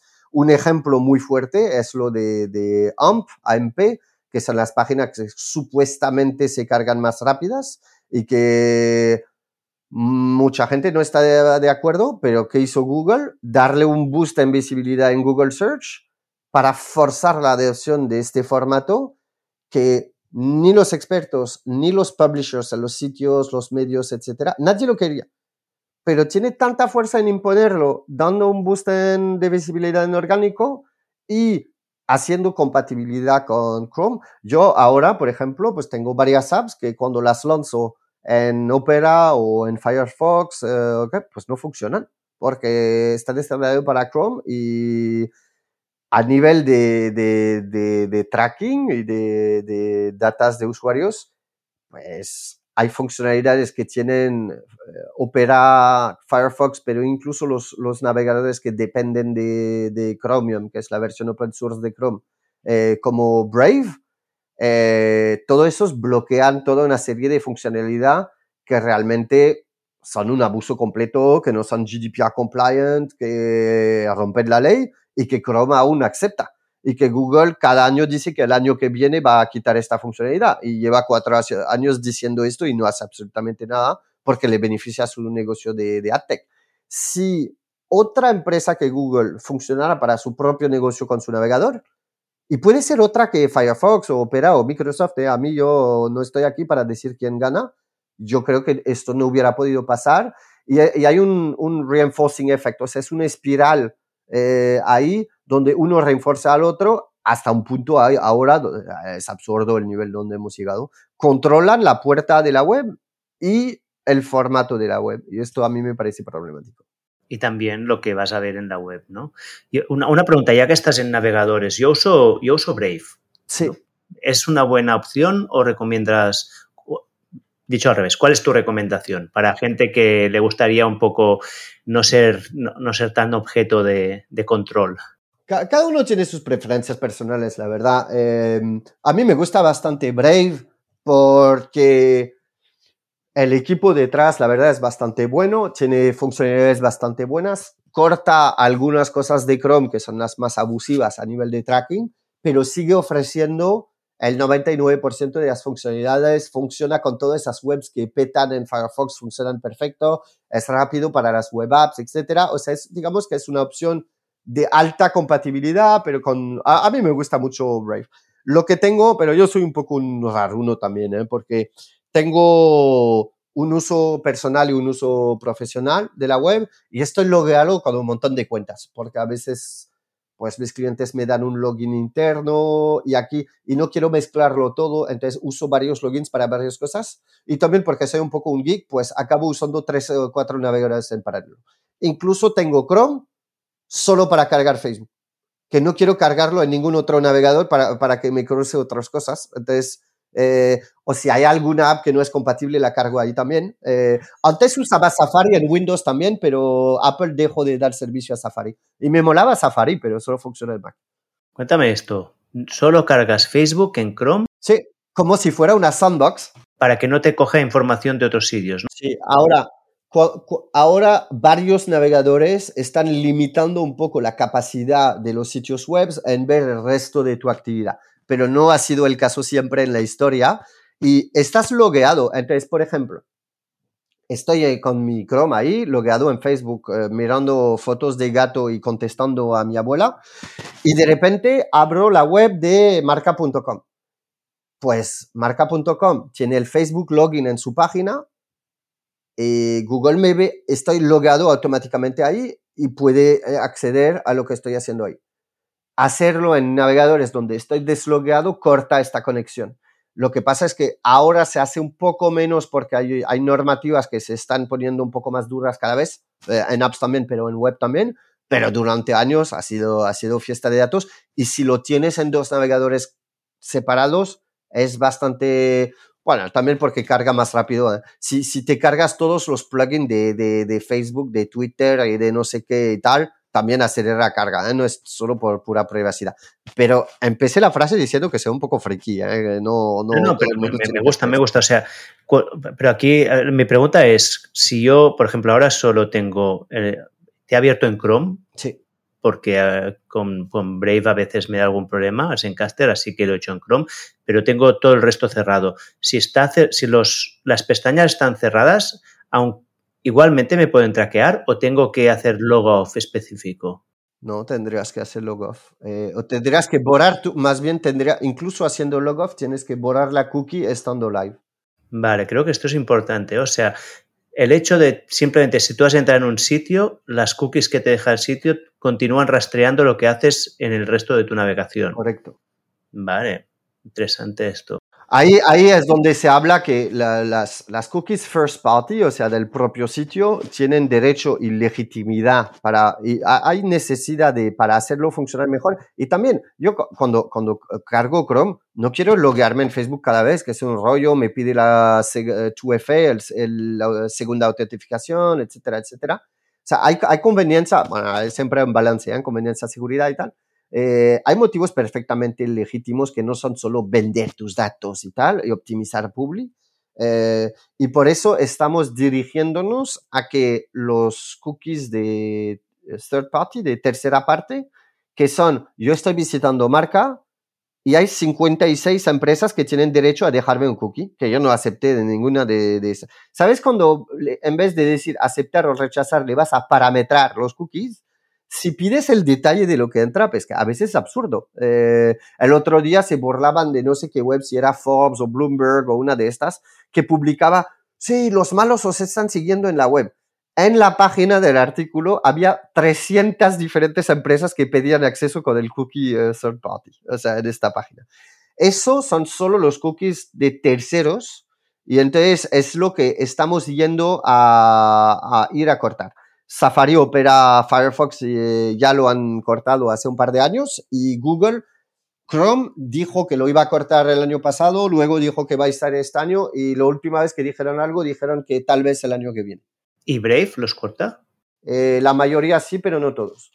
Vale. No todos por un tema, bueno, ya, es, ya luego voy a decir una tontería si voy más lejos en la técnica. Yo, yo te, te, cuento mi propia fricada porque yo tam también tengo una y es que yo tengo en la barra que tengo de navegación abajo, tengo el tengo eh, Brave, Chrome, tengo uh, el Edge y tengo el Firefox, los cuatro. Firefox solo es para los bancos. Pues ves, muy bien. Para que solo, no se cruce, o sea, mejor, mejor que mejor. Exacto. Bancos es abro Firefox y cuando hacía cosas en cripto, que ahora ya no hago, también solo en Firefox. Luego lo cierro y es lo único que utilizo. Pues para la cripto, mejor tener un navegador aparte, en mi opinión también. ¿A que sí? sí. Mejor, ¿no? Mejor. Y, y, y, una pregunta que a lo mejor no está relacionada, pero que se me ha ocurrido ahora. La, los gestores de contraseñas. Sí, ah, sí. ¿Tienes alguna opinión? Fíjate que yo durante mucho tiempo no los usaba, pero es porque también eh, empecé por las PAS y me pareció que su extensión de navegador era, era una basura. Eh, lo que pasa es que es obvio que es más Ay, seguro. Es el que uso, ¿eh? no, pero a lo mejor se ha mejorado. Es solo la extensión de navegador a mí me volvía loco, pero era hace años y lo dejé. Es obvio que usar un, un manager de password es más seguro que gestionar tus passwords de no sé dónde las apuntas o usas todo el mismo en el mismo lugar o no sé. En el navegador están bien, pero solo va en el navegador, luego quieres que esté en el móvil, Apple tiene el suyo, el navegador tiene el suyo. A mí me parece bien, las paso. Tengo el competidor que se llama One Password y hay algunos otros. Hubo un par de escándalos que se ha accedido a la base de datos. Es cierto que tener todo en el mismo lugar, pues es un riesgo bastante alto. Ahora yo creo que el riesgo de que ataquen a las paso o One Password es menor que te, ataquen a ti con tus, con tus contraseñas manuales de mierda, porque también te permiten poner contraseñas mucho más complejas, mucho más fuertes y tal. Me parece sensato usar un, un password manager. Ahora, no sé si has visto, pero eh, no solo Google está trabajando con algunas otras empresas grandes y es pocas veces las que colaboran. Una vez pasó con el COVID ahí entre Apple y tal. Eh, lo que quieren es que ya no haya password en el futuro, que, sea, que el sistema sea diferente, porque los passwords al final no hay ninguna forma de hacerles 100% seguros. Entonces ahora pues o te lo hacen con el segundo autentificador o te lo hacen con un device, tienes una especie de USB de dongle donde también es un segundo identificador, que por ejemplo los empleados de Google están obligados a, a usar este sistema porque es más seguro que el password. Puede ser que a largo plazo el sistema de password desaparezca. Yo no creo que ocurra antes de 5 o 10 años mínimo, eh, pero los passwords siempre son inseguros.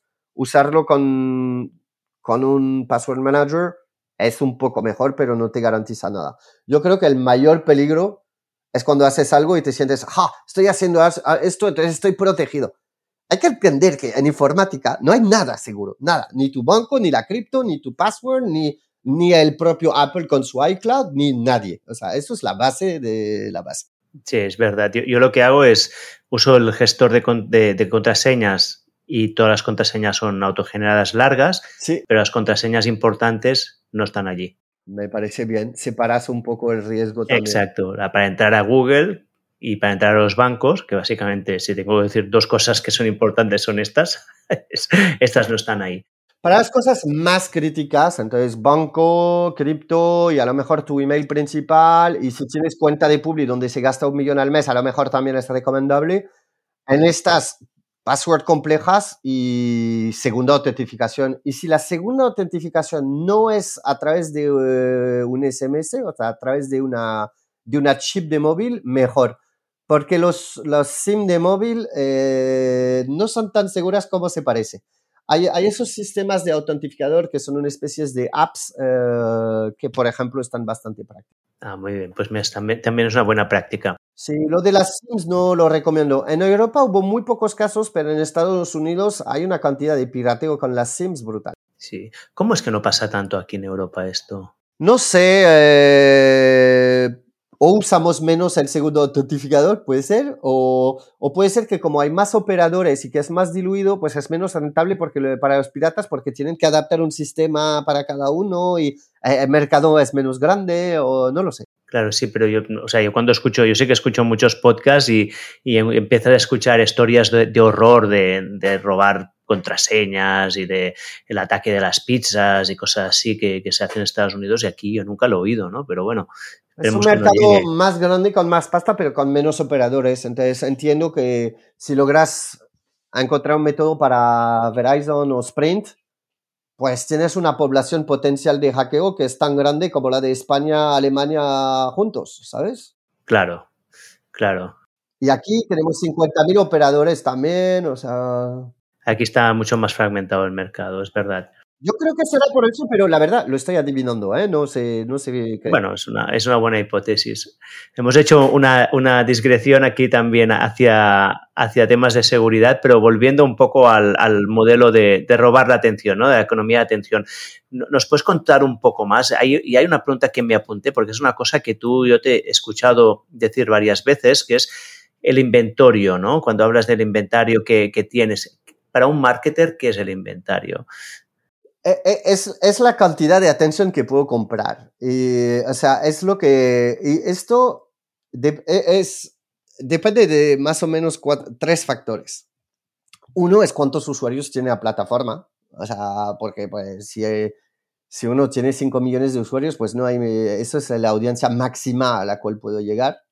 Eh, pero de hecho, para mí, ni siquiera es el criterio más importante de todas. Porque si miras, Facebook ya no comunica los detalles de Facebook y Instagram separado, o sea, meta, pero cuando lo hacía, es verdad que en el papel había más o menos igual de usuarios en Facebook que en Instagram, incluso había más usuarios en Facebook que en Instagram. Pero luego hay el tipo de uso, o sea, cuántos, cuánto tiempo se conectan. Y típicamente la gente que se conecta a Facebook, pues ahora que solo son los, los padres, llegan al sábado, se conectan cinco minutos y se van mi oportunidad para enseñarle una publi es muy limitada, porque en cinco minutos Facebook solo le va a lograr poner una cantidad limitada de anuncios, digamos que 10. Ahora, si tomas Instagram, donde la gente está media hora cada día. Un, segundo, 10, es, ¿esto es un número real que me has dicho? No, o sea... lo estoy inventando completamente. Vale, vale, vale. Porque depende de cada usuario y no tengo la media y Facebook no lo comunica. Pero digamos que la cantidad de, de oportunidad que tengo, que son. Hay, hay una especie de, de auction, o sea, de bolsa, donde yo como anunciante me estoy peleando para comprar estas impresiones de public en la pelea, pues tengo que mi creatividad estar más interesante, tengo que pujar más alto que los demás, tiene que Facebook determinar que mi objetivo puede pasar, pero hay la disponibilidad de esta impresión, sencillamente. Y si la gente se conecta muy pocas veces a una red, pues hay pocas impresiones, cada impresión es más cara, o nos pelamos más, o nos vamos porque es pequeño. En Instagram, en vez de conectarse cinco minutos el sábado, pues la gente se conecta media hora al día. Pero luego pasas a TikTok, que tiene menos usuarios que Instagram, pero donde los usuarios pasan mucho más tiempo. Y están ahí, eh, eh, son asombrosas las cifras. ¿eh? En Estados Unidos, la media de TikTok creo que ha llegado a más de una hora al día ahora. una hora al día. O 45 minutos el año pasado. Pero no tengo la cifra exacta, pero es una cantidad muy grande. Y entonces ves que esto me da más oportunidad de poner public. Hay, un artículo muy bueno de uno de mis gurús, de, mis mentores y personas que respeto lo más en la industria, que son artículos muy estratégicos, no, aunque a veces técnicos, que se llama Eric Seifert, que es uno de los primeros que escribe un libro sobre el tema del modelo freemium. Se llama Eric Seifert y su web es mobiledevmemo.com y tiene un montón de artículos cojonudos. Eh, ahora es de pago, pero todos los artículos de, de, antes son gratis. Y tiene un artículo que explicaba, las plataformas grandes tienen cuatro formas de crecer sus revenue. Uno es obtener más usuarios, pero cuando llegas a la masa de crítica de Instagram ya no hay más. O sea, todo el mundo tiene Instagram, entonces no hay más. Hay que pasar más tiempo en la plataforma porque te va a dar más oportunidad de tener impresiones. Hay poner más publicidad, aumentar la densidad de publicidad, nosotros esto lo llamamos el ad load. Hay un momento que en Instagram en no había nada y de repente era una publicada 10 posts y ahora pues cada 3 posts es una publi. Y hay un momento donde no pueden ir a más porque baja el engagement demasiado. Entonces ellos tienen mecánica para medir exactamente hasta qué punto te puedes, cuánta publicidad te puedes comer antes de que empiezas a hacer más churn, básicamente y va al límite del límite sin dañarse a largo plazo. Y en AdLoad, en la mayoría de plataformas, estamos bastante cerca del límite. Eh, tiran un poco más. También empresas que son más cortoplacistas, pues tiran más. Por ejemplo, ahora en YouTube hay momentos donde es brutal, ¿eh? te, te, te, ponen dos minutos seguidos de público. Sí, es muy abusivo en YouTube. Eh, bueno, también porque quieren que compres la suscripción. Entonces, eso, pero eso es otro tema del freemium que me interesa. Es poner Publi no para ganar pasta, sino para incentivarte a suscribirte. Es el caso, por ejemplo, de, de Duolingo, que tiene Publi, pero no, no gana casi nada eh, con la Publi. Mira sus cuentas y porcentaje muy limitado. Ponen Publi para que tengas ganas de suscribirte y de quitarla. Eh, YouTube, ahora que vende YouTube Premium, está, está haciendo más revenue en Publi, porque obviamente los usuarios no quieren pagar, pero la, la proporción de revenue ha cambiado muchísimo. Eh, si miras Spotify, es el mismo caso, tienes 60% de los usuarios de Spotify que son gratis, o sea, el 40% se suscribe, pero los 60% gratis no llegan a hacer ni 5% del revenue. O sea, publicidad es para molestarte, básicamente. O, vendes solo publicidad y lo haces muy bien, y Facebook lo hace muy bien, el Facebook, Instagram, eh, TikTok también, y YouTube lo hizo bien durante mucho tiempo, pero muchos es solo para molestarte para que te suscribas, literal, no es para hacer dinero. Eh, y, llegaba al último, perdona, y acabo con esto, lo de las impresiones. Entonces, ¿cuántos usuarios tienes? ¿Cuánto tiempo se quedan? Y el, el ad load, o sea, la cantidad de publicidad. Y luego, ¿Cómo puedes valorar esta publicidad? ¿Hasta qué punto logras conectar publicidad interesante con los usuarios que convienen? Y esta capacidad de, hacer este matching y de enseñarte publi más relevante y que al anuncio le salga más rentable, eh, Facebook ha sido el rey de esto. O sea, ha sido mejor que Google. Apple está malísimo en esto con su sistema de publi. Eh, TikTok es bastante bueno, pero nada cerca del nivel de Facebook. Y ahora con las restricciones que han puesto en Apple, que son poco un, un, inicio de lo que va a pasar en la web con los cookies de terceros y con lo que viene de cookies de terceros, pues la verdad es que baja este cuarto factor del valor de la publi, porque literal, como si le exagero un poquito, si, como estamos ciegos, pues tiramos a bazooka y miramos las moscas eh, caer. Y antes íbamos a sniper pero la capacidad está de hacer el matching depende de la plataforma. No depende de que yo soy un marketingiano cojonudo y logro hacer las audiencias mejor que mi vecino. Eso no es cierto. Depende de la plataforma. Y las, la capacidad de las plataformas en realizar esto está bajando. Y entonces, como... Está bajando, o sea, la personalización baja. ¿Y por qué baja? Porque se aplican las leyes, porque ya no se puede hacer eh, cualquier cosa con esos datos, porque no pueden cruzar con todos los datos que se les da la gana, porque, por ejemplo, antes Facebook tenía el SDK, eh, o sea, tenía su pixel instalado en todos los sitios del mundo. ¿Ves? Por ejemplo, ahora Google con el cambio de Google Analytics, pues antes tenía acceso a todo esto y ahora ya no lo tiene uh, por lo del pop-up que se llama ATT que es el pop-up que pide a la gente, ¿estás de acuerdo para que cruzamos tus datos con otros sitios, que te traqueamos de todos lados? Y pues a todo eso junto, digamos, cada uno debilita un poquito más la capacidad de las plataformas en, enseñarte Publi que es más relevante para ti. Em, pero la capacidad de enseñar Publi relevante también hace del otro lado para el anunciante que yo para generar una venta, en vez de necesitar un millón de impresiones, pues solo necesito 10.000. Y esto, y ahora como necesito un millón, pues no voy a pagar tanto, porque sé que hay mucha mierda ahí delante que no interesa a nadie, y entonces baja el valor, o sea, los, el, el revenue per impression está, está bajando, está claro. Y, y, y déjame hacerte una pregunta. ¿Cuál es tu opinión sobre esto? Porque claro, a mí se me plantean los dos escenarios, ¿no? Por un lado, una personalización mejor también hasta cierto punto es bueno para el usuario porque deja de ver anuncios que no le interesan, ¿no? Pero también le das todo este poder a la plataforma. ¿Cuál, ¿Tú qué opinas? ¿Crees que vamos para el buen camino? ¿Crees que es mejor personalizar?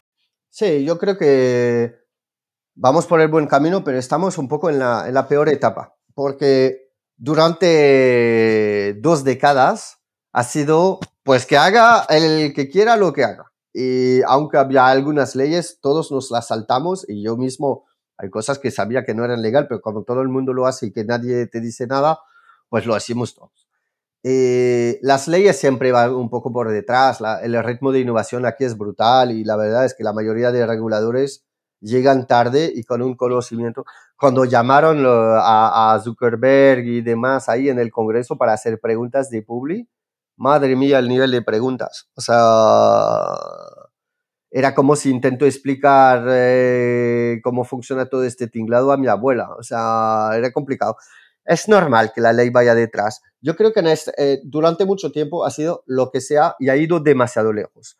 Lo más peligroso, incluso te diría que no son los Facebook y Google del mundo, sino el hecho de que visitas una web y sale a 300 empresas diferentes, que estas revenden a otros. Por ejemplo, no es ninguna sorpresa, pero hubo un artículo de esto, que la CIA y el FBI y compañía están comprando datos de los propios usuarios americanos a un montón de brokers, o sea, de intermediarios que venden datos, que son completamente ilegales, pero a ellos les convienen igual. O sea, la ley no permite a esas empresas existir, pero el, propio gobierno es su cliente. O sea, es como una cosa muy...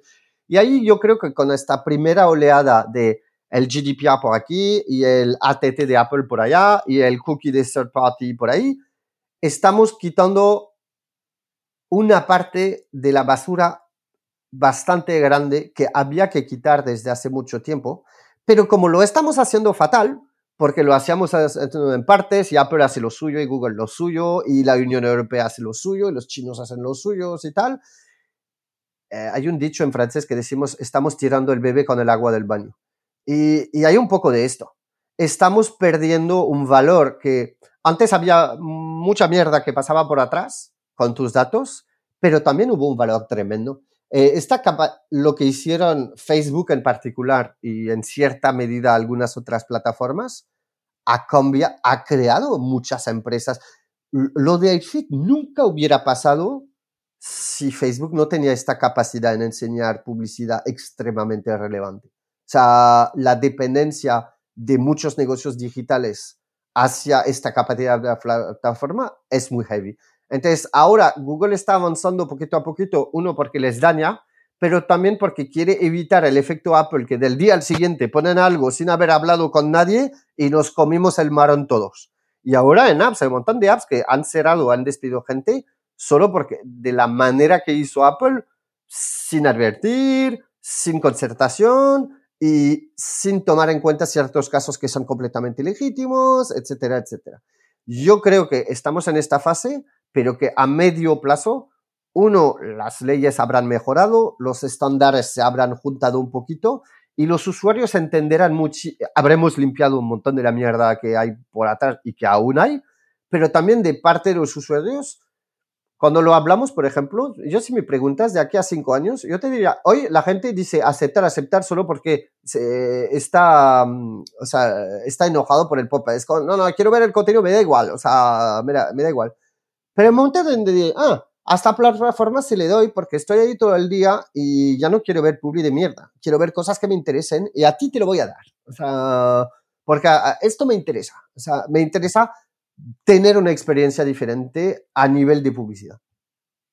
Ahora, una cosa, cuando hablas de personalización, aquí hablamos de personalización de experiencias cruzadas entre varios productos que son de empresas diferentes. Típicamente la publicidad, pero también algunos partnerships donde si no doy mi consentimiento, pues esos dos servicios no pueden funcionar juntos hasta que esté de acuerdo. Pero un producto con las leyes existentes, tanto del GDPR como de Apple, del ATT o del cookie de Chrome, puedes personalizar el producto en base a, lo que el usuario hace con tu producto.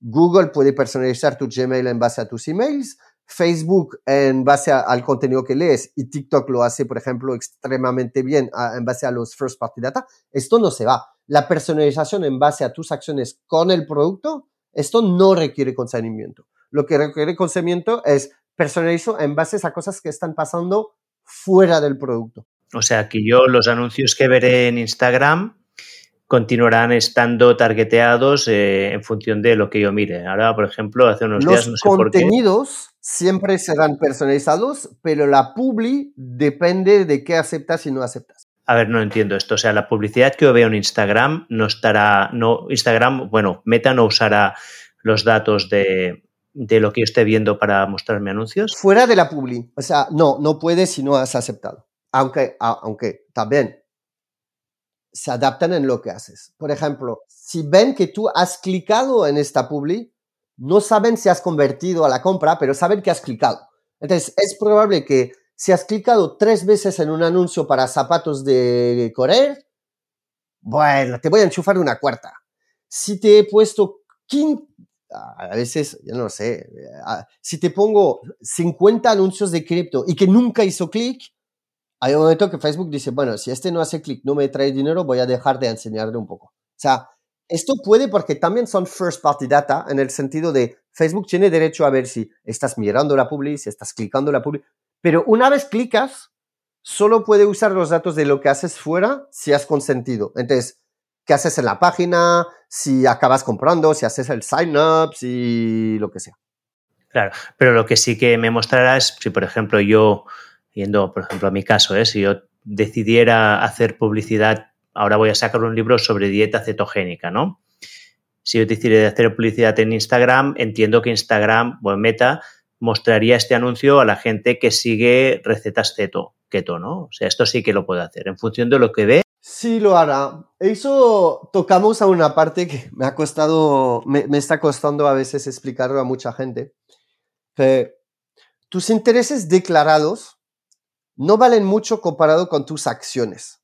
Y el hecho, por ejemplo, de ser fan de una página de keto el nivel de confianza que tiene Facebook, que es realmente tu interés, es relativamente bajo. Ahora, si sigues 10 páginas de nutrición, hacen la conexión. Pero tus intereses son bastante poco importantes. Y la verdad, la demográfica también. O sea, ningún... Yo de los marketers que conozco que vamos a performance, nadie entra a Facebook y dice, vale, quiero mujeres de 20 a 40 años de Madrid que les gustan los zapatos rojos y que son fan de la página de, de Sara y de HM. Nadie hace esto.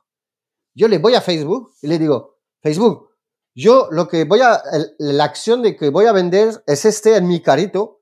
Mírate quién está comprando en mi carito y tráeme gente igual. Pero vete a por todas porque a lo mejor esta device ha sido usado por una mujer target, pero Facebook sabe que el usuario que está delante se está comportando de otra forma, o porque has tenido un interés durante un tiempo, pero ya no lo tienes. O sea, la optimización de Publi está muchísimo más basada en acciones realizadas que en criterios de intereses y demográficos, que lo llamamos intereses categoría. Eh, digamos que esto era la primera era de, de targeting pero la segunda era era la de hacer lookalikes, eh, pero la era de los intereses y categoría, aparte de algunos casos muy, muy nichos, yo dejé de usar esto en el 2014 o 15. O sea, esto ya se fue hace mucho tiempo. Y, y, esto continúa siendo así, aún con las restricciones estas de que Apple no permite cruzar datos, esto continúa pasando. En parte, no tanto. Lo que pasa, imagínate la diferencia de, de, eficacia entre eh, hacerlo así, optimizar por eventos que pasan en tu web o en tu app, más bien que en tus intereses declarados o detectados, es tan fuerte que incluso si Facebook solo ve un 5 o un 10% de los usuarios que consienten, aún así logra extrapolar mejor que los que tienen 100% del interés. Wow. Sí. Porque como hay cierta parte de gente que consiente, en base a esto, la plataforma, pues, es Facebook, es lo mismo para TikTok, para Google y otros. ¿eh?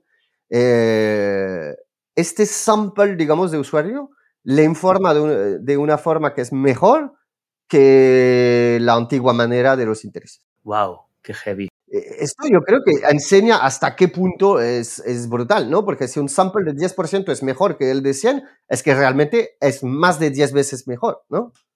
Es un cálculo un poco tontito, pero entiendes lo que quiero decir. Sí, sí, sí, no, no. Y, entiendo que, bueno, que, aún estar muy limitados continúan teniendo una capacidad de predecir lo que vamos a hacer brutal, ¿no? Ahora, una cosa que ha pasado con esto es que, he dicho antes rápidamente, Facebook siempre ha sido mejor de que los demás en hacer esto.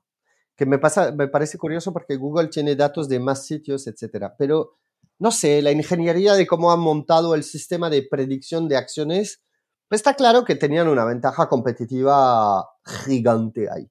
No solo de tener el inventario disponible como lo tiene TikTok o YouTube, sino de explotarlo de una forma que sencillamente era lo mejor.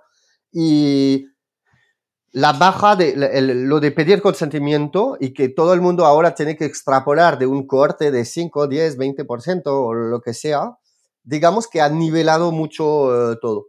Que los que lo hacían malísimo, pues ya no se ve tanto, porque como los mejores se les han rebajado la capacidad, ha, nivelado para abajo. O sea, que no es, para mí no es muy bueno. Pero el más jodido de todos en este cambio ha sido Facebook. ¿Por qué? Porque era el mejor y se le ha disminuido más que los demás. Wow.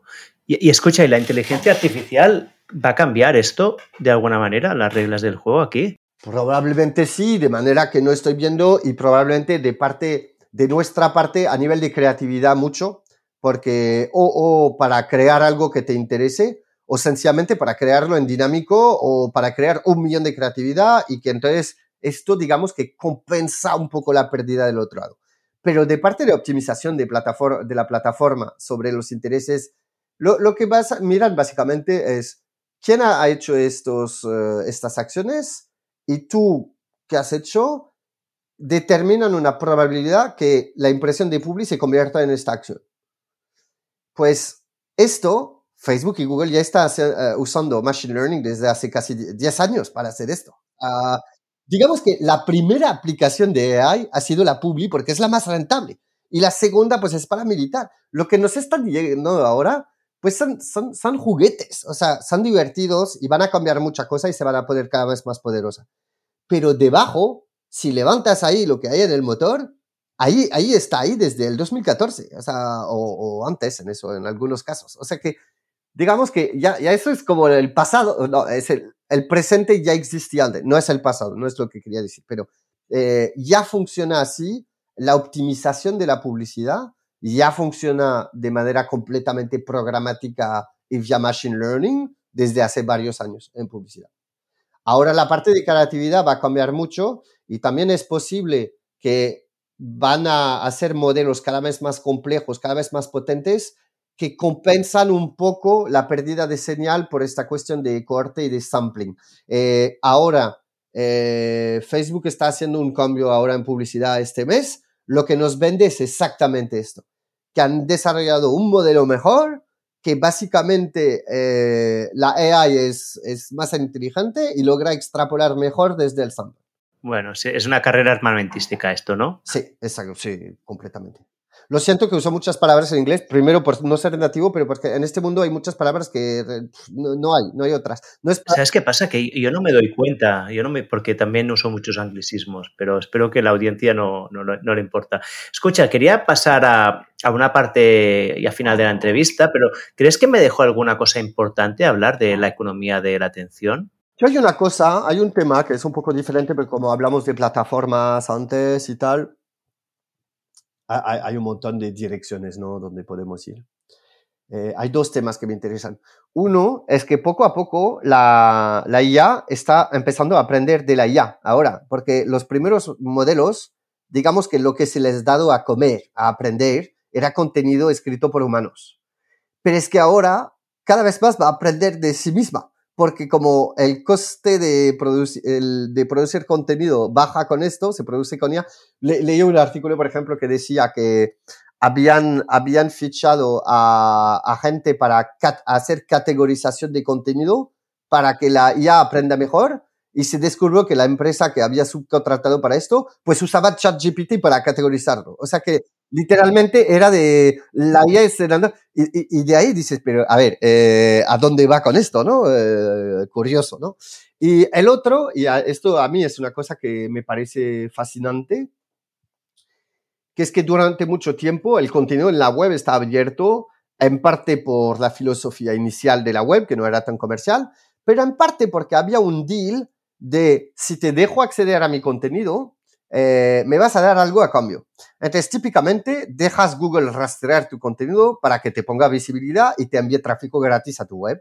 Y el deal a mí me parecía no muy balanceado, o sea que había un ganador muy claro comparado con el otro, pero bueno, mientras te mandaba tráfico, pues producíamos contenido, nos manda tráfico y este era el loop ¿no? del, contenido orgánico.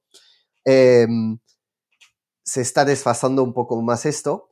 Pero es que ahora con lo de, de, la IA estamos empezando a ver, a ver, pero la IA se me está comiendo el contenido y luego lo sirven resumido o de otra forma y la gente ya no viene a verme. No solo es el caso para Google, para otras cosas. Y empezamos a ver una movida de gente que dice, ¿puedo poner una especie de robots.text para bloquear la IA de consumir mi contenido? O empezamos a ver sitios web que dicen, vale, pues pongo todo debajo del paywall porque no quiero que mi contenido sea usado para entrenar la IA.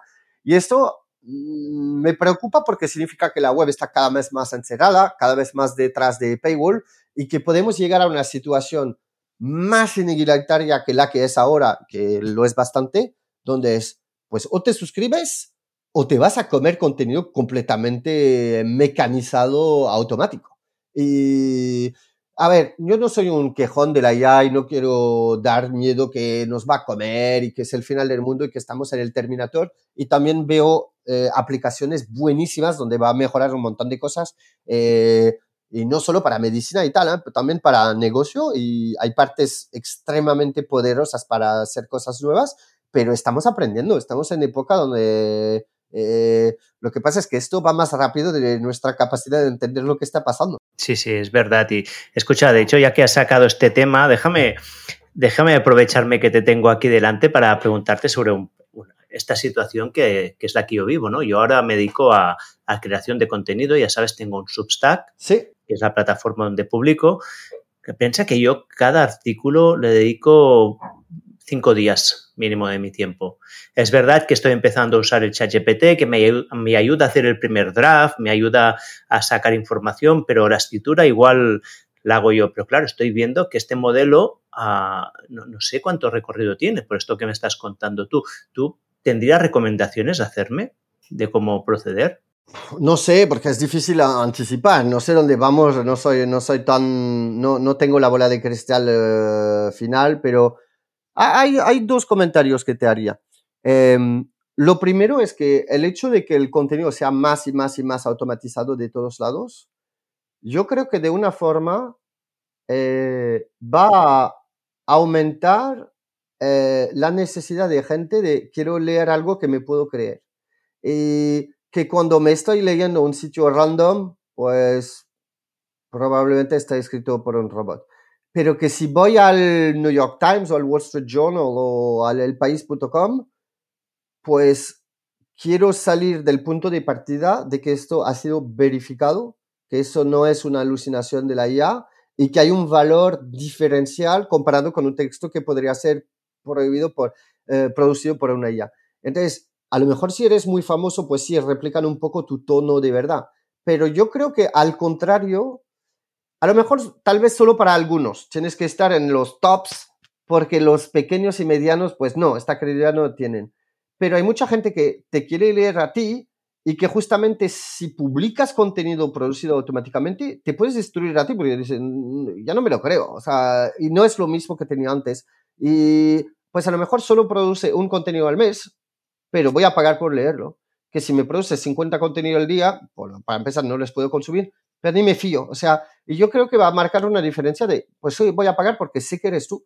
Y a lo mejor te hayas ayudado de algo, y, pero lo checaste, lo revisaste, cambiaste el tono para ti, añadiste una broma, o sea, le pones tu, tu, tu pata personal, tu, tu, digamos, tu toque, ¿no? Y yo creo que casi va a reforzar el valor del toque de me gusta este autor, me gusta este periódico, me gusta y, me creo este y lo valoro tanto que lo consumo de, de, forma completamente diferente del otro tipo de contenido.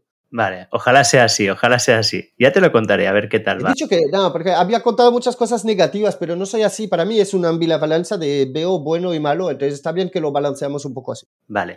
Escucha, quiero entrar en una fase final de la entrevista porque es que te dije que quería que fuera entre una y dos horas y llevamos ya una hora y 51 minutos porque es que me he quedado súper interesado en lo que decías y creo que se me van a quedar cositas en la recámara. Entonces, dime tú qué es lo que te interesa más de que hablemos. ¿eh? Yo tenía aquí apuntada que, hay un par de cosas que eres bastante polémico y tengo curiosidad, ¿no? Que es que tú dices, por ejemplo, que hay dos modelos de negocio digitales que son un desastre. Uno hablas de las motos eléctricas y otra hablas de las empresas de envío a casa. ¿Es una cosa, te, te hace gracia mencionar esto o cómo lo ves? Son dos de, de, más. Hay más negocios donde a mí me parece, me parece un poco fatal. Yo creo que no, no tengo nada como solo contra esas dos, pero me gusta decir que otros no dicen en grande. Eh, lo de las motos compartidas, eh, acabas de decir motos eléctricas. Yo no tengo bueno, motos compartidas, sí, las motos compartidas. Ah, hay dos cosas. Una son, he publicado muchas cosas sobre los coches eléctricos, eh, que me parece cojonudo. Cuando manejo uno me gustan y tal pero que todo el mundo lo vende como si esto fuera la, la solución, eh, cuando a mí me parece que refuerza un problema que es el del coche individual.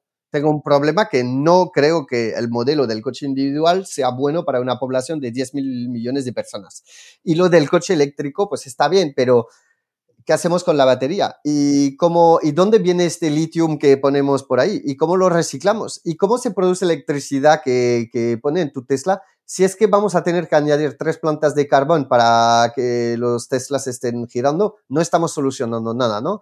Y ves cómo me tomo la... Y no digo que no hay solución de esto o que los coches eléctricos son malos. Es más bien para dar voz a, eh, pero hay otra cara de, de la historia, ¿no? Y entonces hay muchas cosas donde me gusta decir, ah, pero ¿y esta parte? ¿Por qué no la comentamos más, ¿no? Uh, ahora, lo de los, de los scooters compartidos eh, tienen una cosa común con lo de las empresas de envío a casa y tienen una cosa común con muchos de los que llamo fake taxis, de los, de los, eh, de los Ubers, básicamente, eh, que hay una cosa que no me gusta, que no ha demostrado mucho negocio, mucho modelo de negocio, y yo no creo que tengan un modelo de negocio, porque al momento que se te va a facturar el verdadero precio del servicio, ya no lo vas a querer.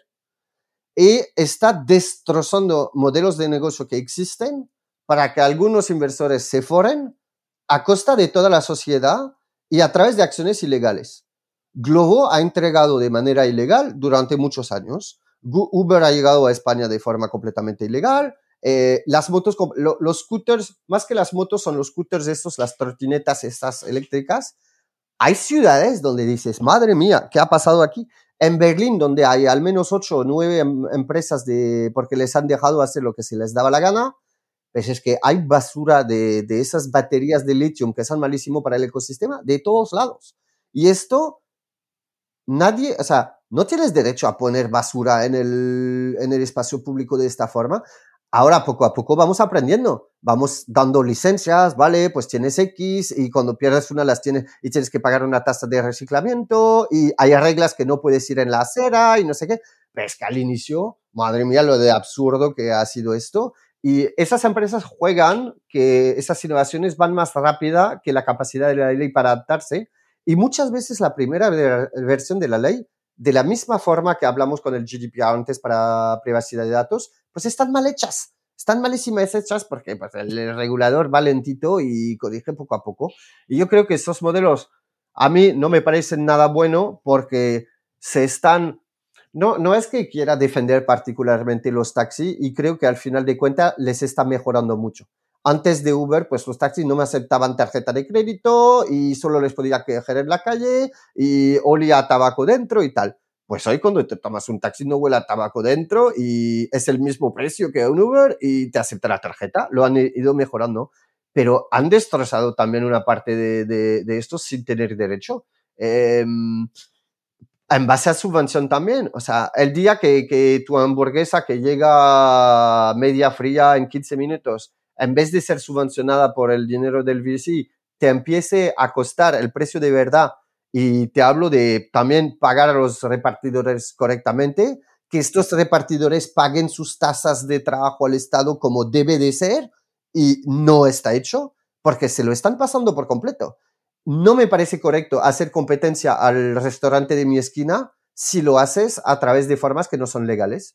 Y por eso no es que no pienso que haya un modelo de entrega que sea correcto o que Uber sea peor que los taxis. No, pero hay muchas cosas que han hecho que realmente son ilegales y nadie va a ser perseguido por esto.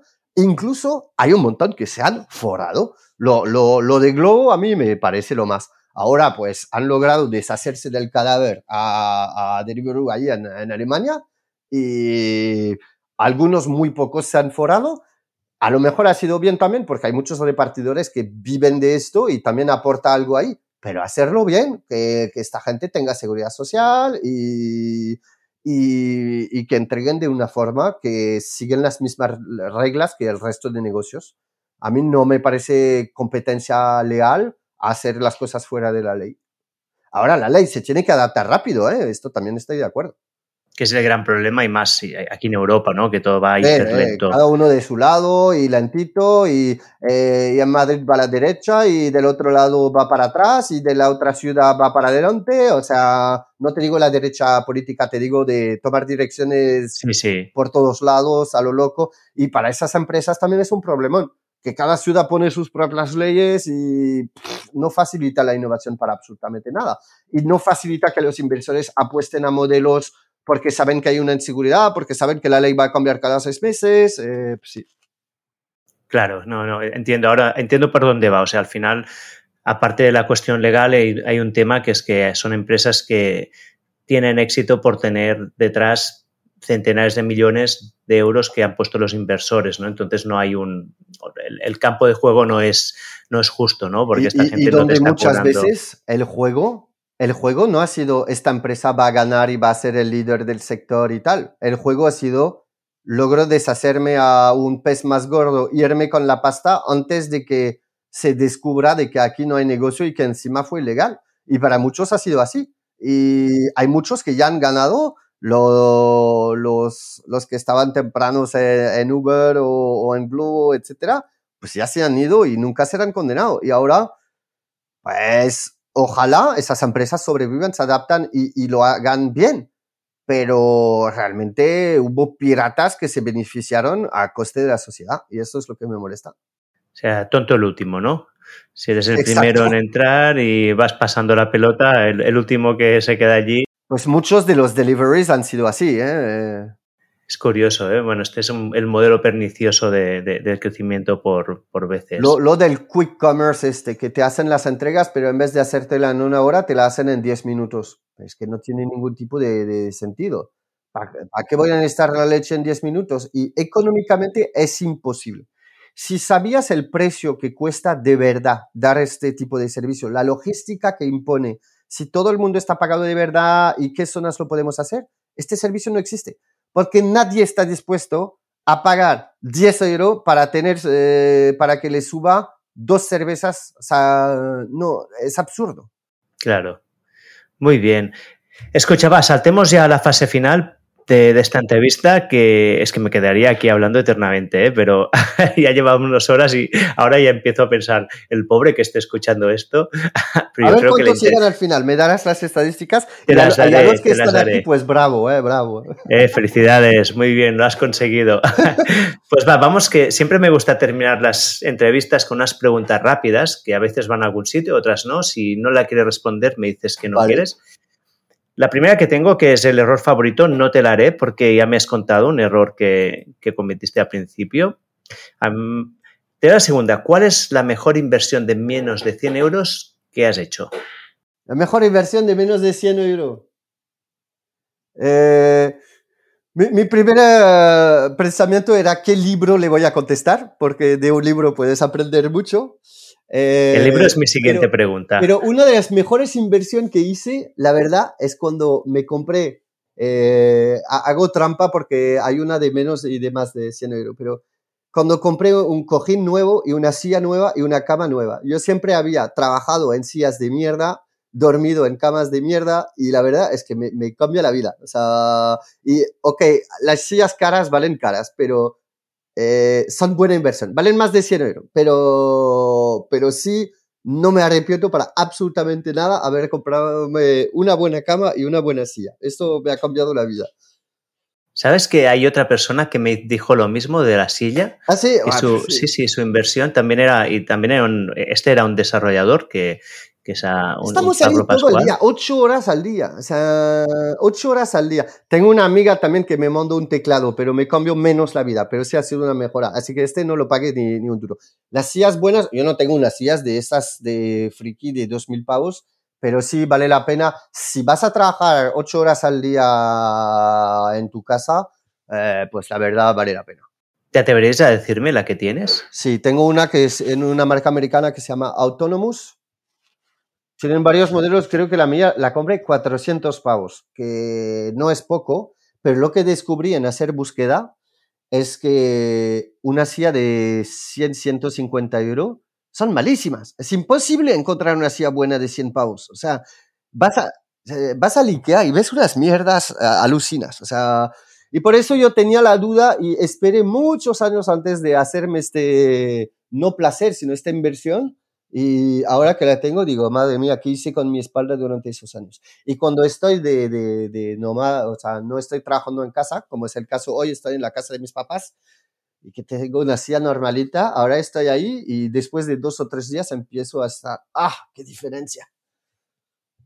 se llama Autonomous, te puedo mandar. Autonomous, lo apunto, lo pondré también en las notas. Y el teclado, me interesa, ¿qué, qué, qué cambio, qué teclado tienes? Que es diferente? Eh, pues yo antes compraba, hay una cosa curiosa, el ratón, el que más me gusta es un, una basura de, de, China que compró 10 pavos en Amazon, pero me encanta porque es ligera y la textura y tal. Pero el teclado tenía igual una cosa horrible ahí de las más baratas y mi amiga, y gracias Marina, se llama, eh, mi amiga Marina me envió el que tiene ella. Es un Logitech que tampoco es el top, top, top, top. Creo que vale unos, unos 100 pavos o algo así. Eh, no es como el... Luego los teclados, ¿sabes? Hay gustos y colores. Hay gente que le gusta tener el como que sea más profundo, otros que no. Hay un sea, es una cosa bastante personal, yo creo, porque es una cosa de, de, de, tocar y cada uno encontrar... No quiero recomendar uno... lo de silla sí está, es descojonuda Pero del teclado yo creo que es muy personal en el sentimiento que tiene, en el feeling que tienes con el, con el teclado. Mira, yo, yo diciendo cosas frikis, mira qué tipo de, de, mouse uso. De los verticales. Uno horrible de, pero me va perfecto. No sé, ligerito y funciona y rapidito y pum, pum.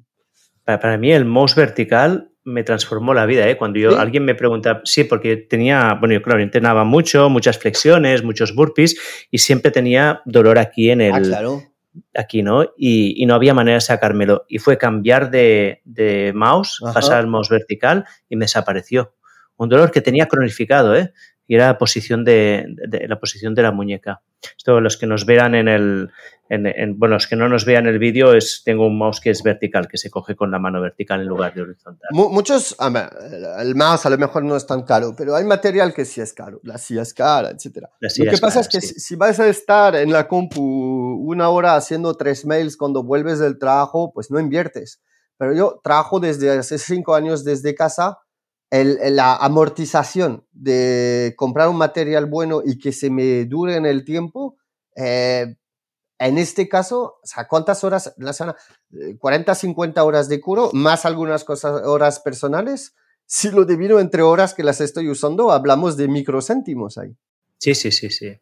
Y con la cama lo mismo, es donde pasamos un tercio de nuestra vida, ¿no? sí, por eso tener una buena cama. La cama y la silla, eh, eso es mi respuesta. La cama y la silla. ¿Y qué, qué, marca de cama tienes? ¿Te acuerdas? Tengo una regular que tampoco es de campeones que se llama eh, Emma que venden en España, pero creo que es una marca francesa.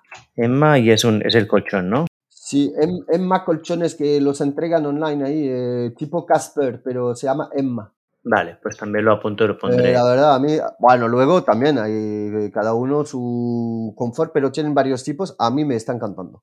Y la verdad es que ahora llevo unos años y no ha movido nada que cuando compras un colchón un poco mierdoso, ¿sabes? Eh, eh, ya te empieza a hacer un hoyito y tal. No, no, no he movido nada, estoy súper feliz. No, no estoy aquí para hacer publicidad, además me da igual, ¿eh? pero a mí, a mí me vale. Fantástico. Bueno, yo creo que estás, a mí, esto es muy estilo Tim Ferris, ¿no? Esas acciones que si alguien escucha y está pensando en un colchón, pues o una silla puede ser un momento que diga, bueno, esto me interesa. Y ya la última pregunta es, libros. ¿Qué libros recomiendas más a menudo o qué libro tienes en la mesilla de noche?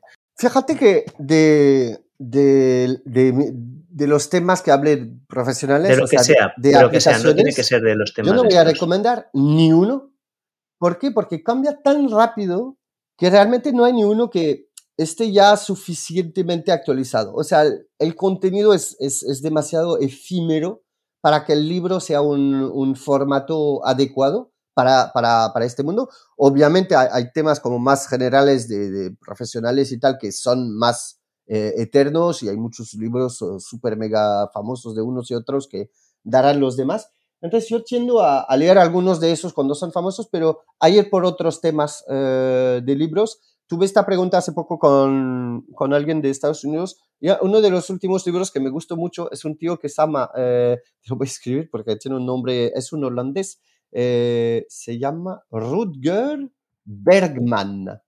Eh, y escribe un libro que en inglés se llama Humankind, eh, que es Humankind, que es a la vez, o sea, la humanidad, pero a la vez significa la, la, bondad del humano, ¿no? Humankind.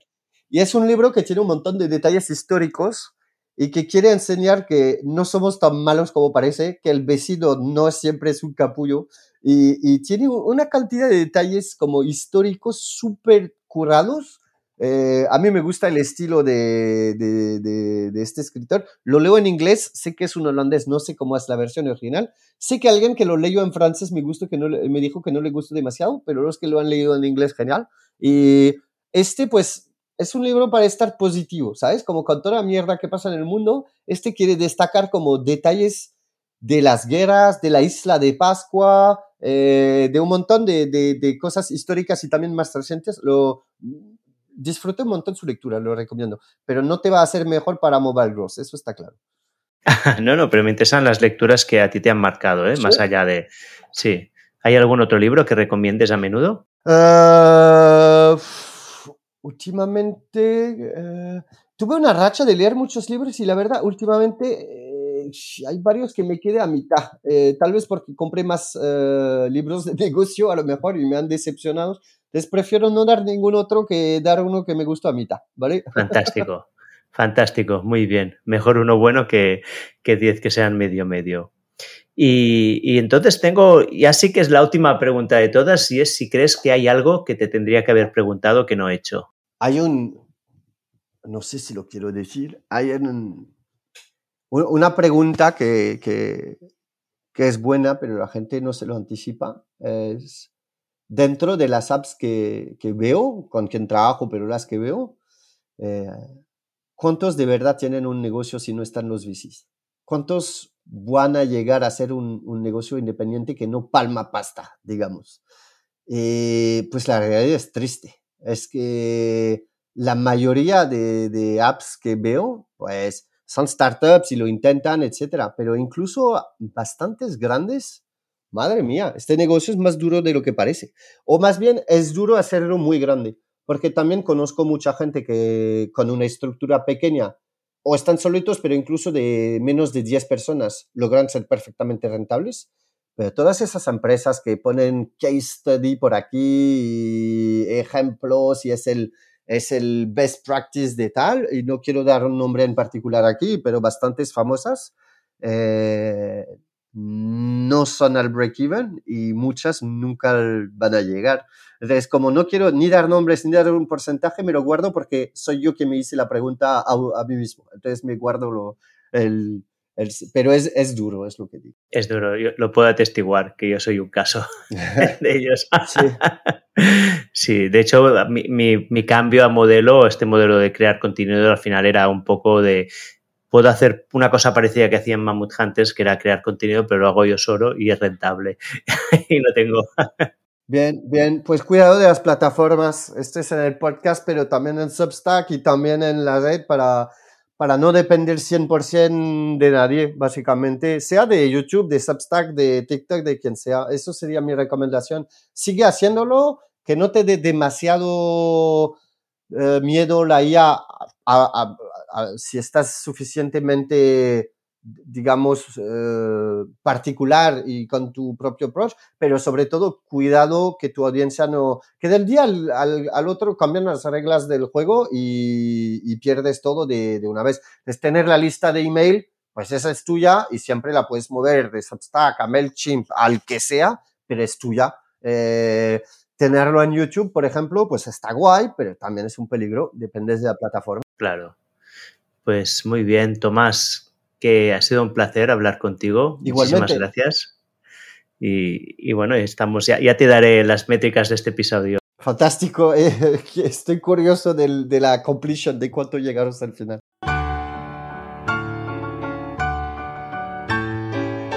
Y así termina otro episodio de Gente Interesante. Si te ha gustado, te animo a que lo compartas con la gente que amas.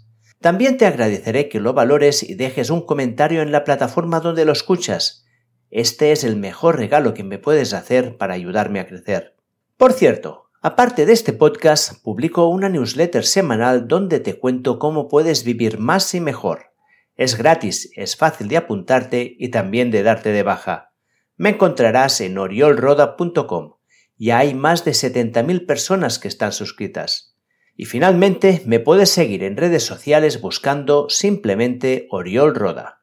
Y con esto termino. Nos vemos la semana que viene. Mientras tanto, cuídate a ti y si puedes a alguien más.